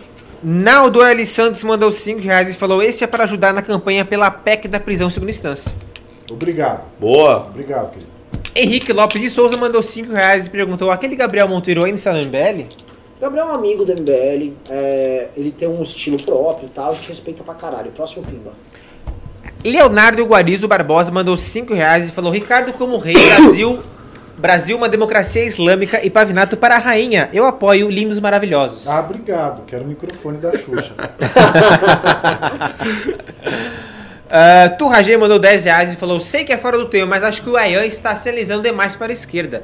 Entrevistas para diversas mídias de esquerda. Será que ele vai se declarar de esquerda ou de centro-esquerda agora? É o que acham? Eu acho que ele não vai se declarar de esquerda ou de centro-esquerda, mas eu realmente acho que ele tá deslizando pra lá. E falo isso aqui como alguém que já falou Eu isso não pra acho ele. que ele esteja deslizando para a esquerda, eu só acho que ele está muito sentido, ele está muito dolorido. É, não do deslizando pra ele esquerda, mas tá- do- De tanto tudo. linchamento que o governismo tem feito com ele. Cara, Né? Não é uma mudança de convicção, não. Ele está é, ele tá muito agredido, ele está muito sentido. Olha, o, o- exatamente, eu, eu não preciso concordar com as declarações dele e tal, pra dizer que o, ele, como indivíduo, é perseguido, é alvo de textos, material, ataques, demonização por parte de uma milícia que é, sim, em grande parte financiada com dinheiro de gabinete e tal. E, cara, ele tem todo o direito de estar sentido, cara. O que esses caras fazem com ele é, é não é brincadeira. Yuri da Silva Vilas Boas mandou 5 reais e falou: Comentário sobre agressões contra membros do Direito de São Paulo? Agressões, comentários. que coisa. Agressões contra Deve estar membros falando do- do Escola Sem Partido que houve esses dias, não teve? Ah, é verdade. Bateram nos caras do Direito a São Paulo lá num evento na Sanfran, inclusive. Mas a gente sempre falou, querido, querida, presta atenção em tudo, porque tem que fazer a redação com começo, meia e fim. Olha, a gente já falou aqui, o que tem feito essas agressões, elas repetem as agressões que a esquerda sempre fez à direita. Exato. Quer maior exemplo do que o Arthur Moledo Duval? Exato. Arthur Mamãe Falei sempre apanhou, é isso que A acontece. novidade agora é que o o Direito a São Paulo valida a agressão contra outros grupos políticos. É, Entendeu? isso. Lá era fascismo de esquerda, agora é fascismo de direita. Para vocês verem que fascismo não é nem de direita nem de esquerda. Fascismo é autoritarismo. Ponto. Henrique Lopes de, Souza mandou 5 reais e falou: Ricardo vai estar na bancada amanhã. Aí é com a Jennifer, que é a nossa. A Mas nossa- geralmente acho que ele vem de sexta. Sim. Ele não costuma vir nos dias ímpares. Acabou, Riso? Acabou! Acabou! Que Assim. maravilha. Estamos acabando no auge hoje. No auge, voando o programa. Uau. Sob, Tô cagado de fome. sob o sempre vigilante olhar, o sempre atento, sempre Ao carinhoso. Senhor agradecemos, Alessandra. Sobre o sempre, sobre o sempre amazing. Olha, eu vou falar o Esse sobre. pimba Opa! que te Pimbaço! Elber Ramos mandou 50 reais e falou: Espectadores, para quem tá na dúvida se vale a pena ir no Congresso do MBL, vá! Vá! Vale muito mais do que você imagina. E sim, você tem contato fácil com todos que você admira. Fato. Estarei lá esse ano, novamente com a minha camiseta do, abre aspas, Welfare é lobo em pele de ovelha, fecha aspas. Eu tenho essa camiseta. Ah, essa- acabou a camisa. Muito bom, muito bom. E teve mais um pimbinha de 10 reais aí pra ler pra vamos terminar. Rafael J. Hall mandou 10 reais e falou: Ursinho Ursal vai argumentar que o MBL e os isentões erodiram a força do nosso iluminado presidente. Isso resultou no STF liberando Lula. Conclusão: MBL é esquerdista. Isso aí, tá bom roteirista, hein? Maravilhoso. Que, que honra esse programa aqui, hein? Maravilhoso. Muito bom. Esse programa Muito fabuloso. bom. Foi, foi uma honra estar com vocês. Oh, legal, Meninos. prazer. Uma honra toda Prazer, minha, Renan. uma honra toda nossa, uma honra a todos os nossos espectadores. É um dia difícil, é um dia duro, mas Pra você que está assistindo, é o seguinte, fica um recado animador. Às vezes, uma boa derrota, um bom tapa na cara, é como, é como o filme Rock 3. Rock 3, o Rock Balboa já era campeão mundial de boxe, estava com o rei na barriga. E o campo da direita tá com o rei na barriga, tá acomodado, não tá fazendo nada. Acha novamente que uma mitada do Eduardo Bolsonaro resolve. Que Carluxo chamando os outros de gay resolve. Meu irmão, vamos voltar para 2015, vamos voltar para 2016, quando a direita se mobilizava e fazia o Congresso atender os seus clamores. Época onde tínhamos essa história aqui rolando, a história de como um grupo de desajustados derrubou a presidente MBL a Origem, onde contamos esse tempo de mobilização. Lançamos justamente nosso filme, nosso livro esse ano, para que você lembre os seus melhores tempos. E aí você me, pô, eu não estava entregando toda a minha legitimidade pro Bolsonaro. Eu estava pressionando o político. Caramba! Eu tenho que voltar a fazer isso novamente. É isso. O jogo é esse. Não, não existe salvacionismo. Alguém aqui tem dúvida que o Toffoli iria votar contra a prisão em segunda instância? Não, a gente já tinha cantado Alguém- a bola do placar. Então, né? assim, pessoal, é dado, fato dado. As novidades não é o Toffoli que tá fazendo isso, é o Flávio Bolsonaro que tá se calando sobre isso, é o Augusto Aras tá na, tá na PGR. Essas são as novidades que vão servir de tapa na tua cara pra você falar, beleza, beleza, deixa esse Bolsonaro quieto, enquanto isso eu vou cobrar bastante dos meus deputados, dos meus senadores, para que pautas anti-impunidade sejam levadas à frente. Estou errado, meus queridos amigos? Meu, você tá muito certo, Renan. Muito certo. Eu tô mais do que certo. É, É exatamente. tipo o pretérito mais que perfeito. Exato. É. Último recado do Renato, último recado do Pavinato. Ah, eu quero deixar um abraço a todos, fiquem todos com Deus. É, me acompanha no Instagram e no Twitter, Renato Batista, Renato Batista MBL. Tchau. Isentão é a salvação. Muito obrigado pela audiência. Não esqueça de se inscrever no canal, deixar seu like no vídeo, ativar o sininho. Siga o MBL também nas outras. Oi? Já vira a câmera pro riso aí, rapidinho. É, mas não vou, não vou falar merda aqui atrás de novo. Então vira a câmera, vira, é isso, vira essa câmera pra mim. Alô, olha, olha eu. Opa, quase. Isso. Não esqueça de se inscrever no canal, deixar seu like no vídeo, ativar o sininho. Se tiver também nas outras redes sociais. Arroba MLive no Twitter e no Instagram, barra MLive no Facebook. Ah, dias 15 e 16 de novembro teremos nosso quinto Congresso Nacional. Você com o ingresso aqui embaixo, aqui ó. congresso.mbl.org.br e na mão do Renan agora. Sai da frente! Tô zoando, pode ir. Tá da frente ainda. Pessoal, esse é o Neto do Pará. Beleza? Nossa, quase matei o cara aqui agora. Aqui na mão do Renan, nosso livro, esse é como nosso livro em mbl.org.br barra livro. É o livro que o Renan e o Kim escreveram sobre a história do MBL, a história do impeachment, a nossa atuação Que posso ler um política. trechinho hoje? Leia. Ontem foi sucesso, eu li um trechinho, trechinho do livro sobre a primeira matéria na imprensa feita pelo MBL. Vamos lá. No caminho do MASP até o Ibirapuera, Renan se encantou por uma moça que acompanhava de perto o carro de som. Na tentativa de chaveco, descobriu que ela era jornalista do El País e pensava em fazer uma matéria sobre os nossos protestos. Ele nunca conseguiu convencê-la a sair, mas a levou até nosso escritório para nos entrevistar. Foi a primeira matéria sobre o MBL, feita, vale ressaltar, por um veículo estrangeiro, o que diz muito sobre a imprensa brasileira. O título: Não é uma banda de indie rock, é a vanguarda anti-Dilma. No texto, somos inicialmente definidos como um grupo de jovens hipsters, o que é engraçado. Afinal, a rapaziada descolada que frequenta a Vila Madalena e as festas da Augusta não costuma simpatizar muito com a gente. De qualquer maneira, jornalisticamente falando, foi uma excelente reportagem, bem diferente das que os grandes veículos de imprensa brasileiros costumam fazer sobre nós. As respostas haviam sido reproduzidas de maneira honesta e a jornalista Maria Martim fez uma análise séria sobre os nossos motivos e nosso método de trabalho. Por discordâncias ideológicas, deu algumas afinetadas, mas não distorceu o que dissemos. Mesmo entrevistando o grupo bem no início, quando ainda amadurecíamos a ideia do movimento, ela conseguiu captar prin- o principal objetivo do MBL, compreendido por pouquíssimos jornalistas e analistas brasileiros. Desenvolver uma linguagem para que o liberalismo seja transmitido de maneira eficiente e abrangente o bastante para que se torne a maior força política do país. Essa reportagem foi importante porque era necessário que tivéssemos algo público capaz de transmitir com clareza o que representávamos. Nesse sentido, a matéria ajudou a divulgar nosso grupo como uma instituição de verdade. E é curioso porque nessa entrevista acho que pela primeira vez eu mesmo, no caso Kim, me senti parte de algo mais organizado, sério e consolidado. Senti a responsabilidade de dar respostas corretas e que não expressassem somente minha opinião e meu jeito de ser, mas o caráter do conjunto. O último parágrafo escrito pela jornalista é quase profético. Abre aspas. Os filhotes anti-Dilma voltarão depois das festas. Haverá mais manifestações e intervenções um pouco mais subjetivas que comecem a identificá-los. Abre aspas. O futuro nos preocupa. Se soubéssemos que nosso Estado e nossas liberdades não estão, garanti- estão garantidas, não teríamos este ímpeto de estar nas ruas. Fecha aspas. Pequeno trecho aqui sobre o nosso livro. Gostado que as pessoas comentaram que já. O Iago comentou, traduzindo, Renan gado demais. Pois é, Renan, Renan tentou chavecar. Rafael Vieira falou, traduzindo, Renan só fundou o MBL porque é gadão. Sai daí, Renan Gado. Gadoso. Mas, gente, essa jornalista era gatíssima. Comuna, mas gatinha. Ô louco. Então é isso aí. Esse programa já acabou e, Renan gente. me confunde como se de leva sobre moças. Por quê?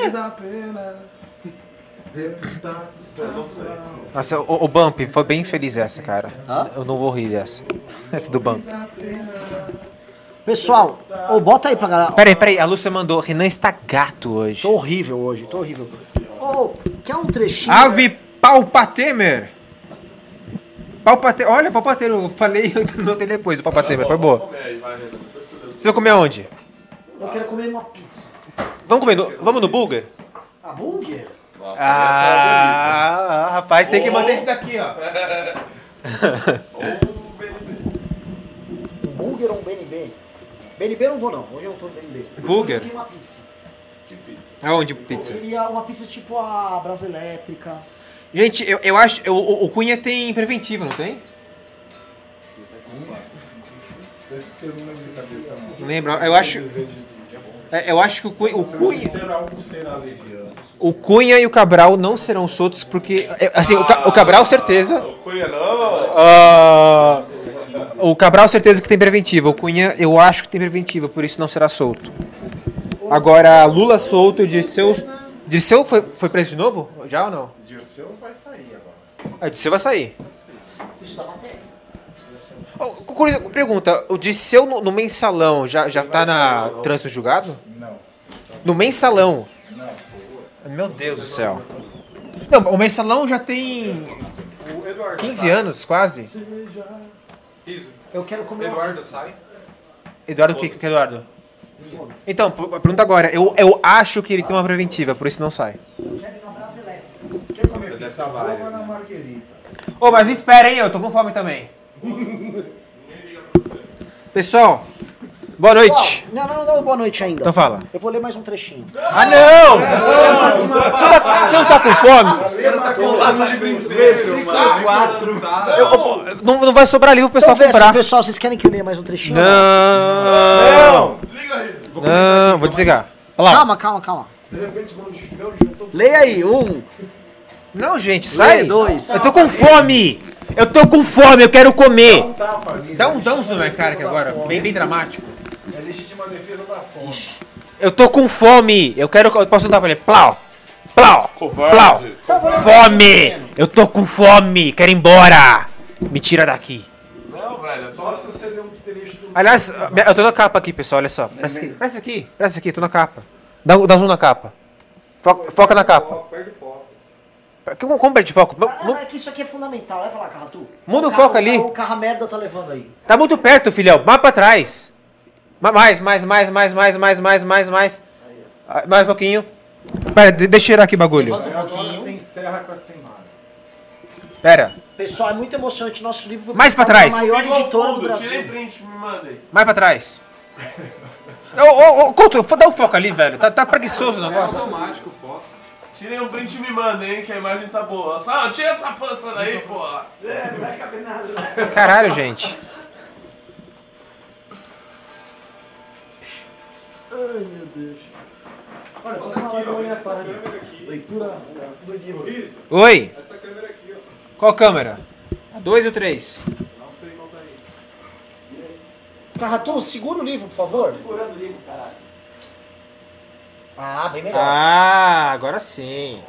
Agora foca. Foca. Isso, boa. Foca. Ah, ah. que bosta. Vai se fuder, velho. Mostra ele de lado, mostra ele de lado pra ver a largura aí. Ó, Uau. de quase 350, 370 páginas. Caralho, agora mostra atrás. Ô, Lê aí a parte, deixa eu ler a parte de trás, pra vocês verem. Pelo amor de Deus, Eu já vou ler vambora. Eu descobri que o pessoal gosta que a gente leia. Tipo, Não. mano, vou- gosta ontem, mano. Ó, ó. Bosta! Eu vou ler, um minuto, um minuto. Nossa, que saco. Para de dar fora na capa. Caiu já. Tô com fome. A gente já já vai. caiu 50%. ó. Não, não, lógico, já tá- aqui hoje eu, agora eu posso. Aqui, vejam só, olha que coisa linda, vamos lá.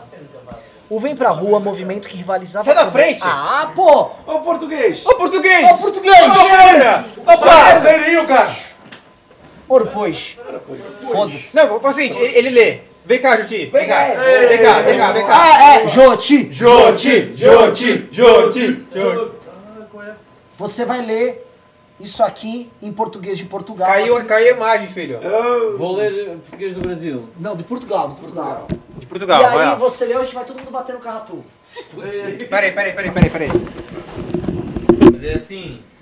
Eu tive durante 12 anos a levar na cabeça a dizer que o português do Brasil era errado. Mas é errado, é errado. Lê esta merda! Não, mas, mas bota a câmera mais nele. esta merda! Vai, leia! Vai, leia. Vá! Ah, posso ler? Ande! O Vem para a Rua, movimento que rivalizava connosco pelo controle da narrativa principal, permanecia defensor da tese do combate à corrupção, como se pudéssemos derrotar inimigos de carne e osso, bradando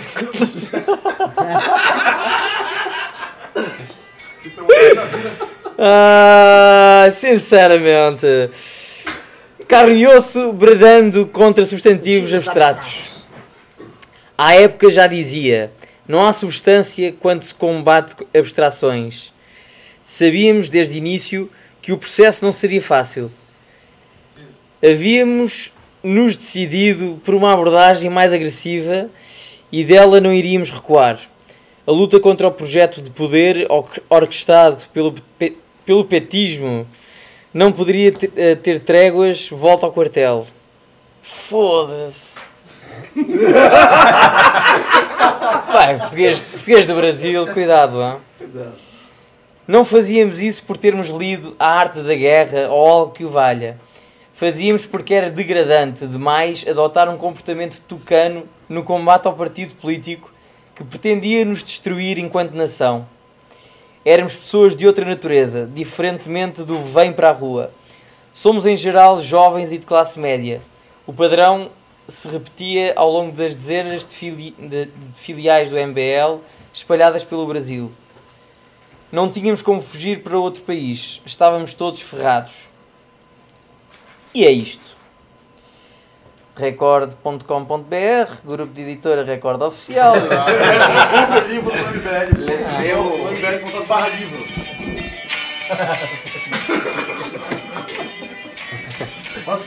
Um salve pra Tianguá aí. Barra livro. Quê? É, MBE, MCP barra contribua. mbl.org.br barra livro. É a venda do livro. Ah, é? Então pronto, já sabem acessar, aceder, acessar, como é que vocês MBL. acessar? Acessar, mbl.com.br barra livro. Ponto .org, barra livro. Muito obrigado, pessoal. Vamos encerrar essa porra logo? Pessoal, boa noite. Muito obrigado pela audiência. Até a próxima. Até pro ano. Falou.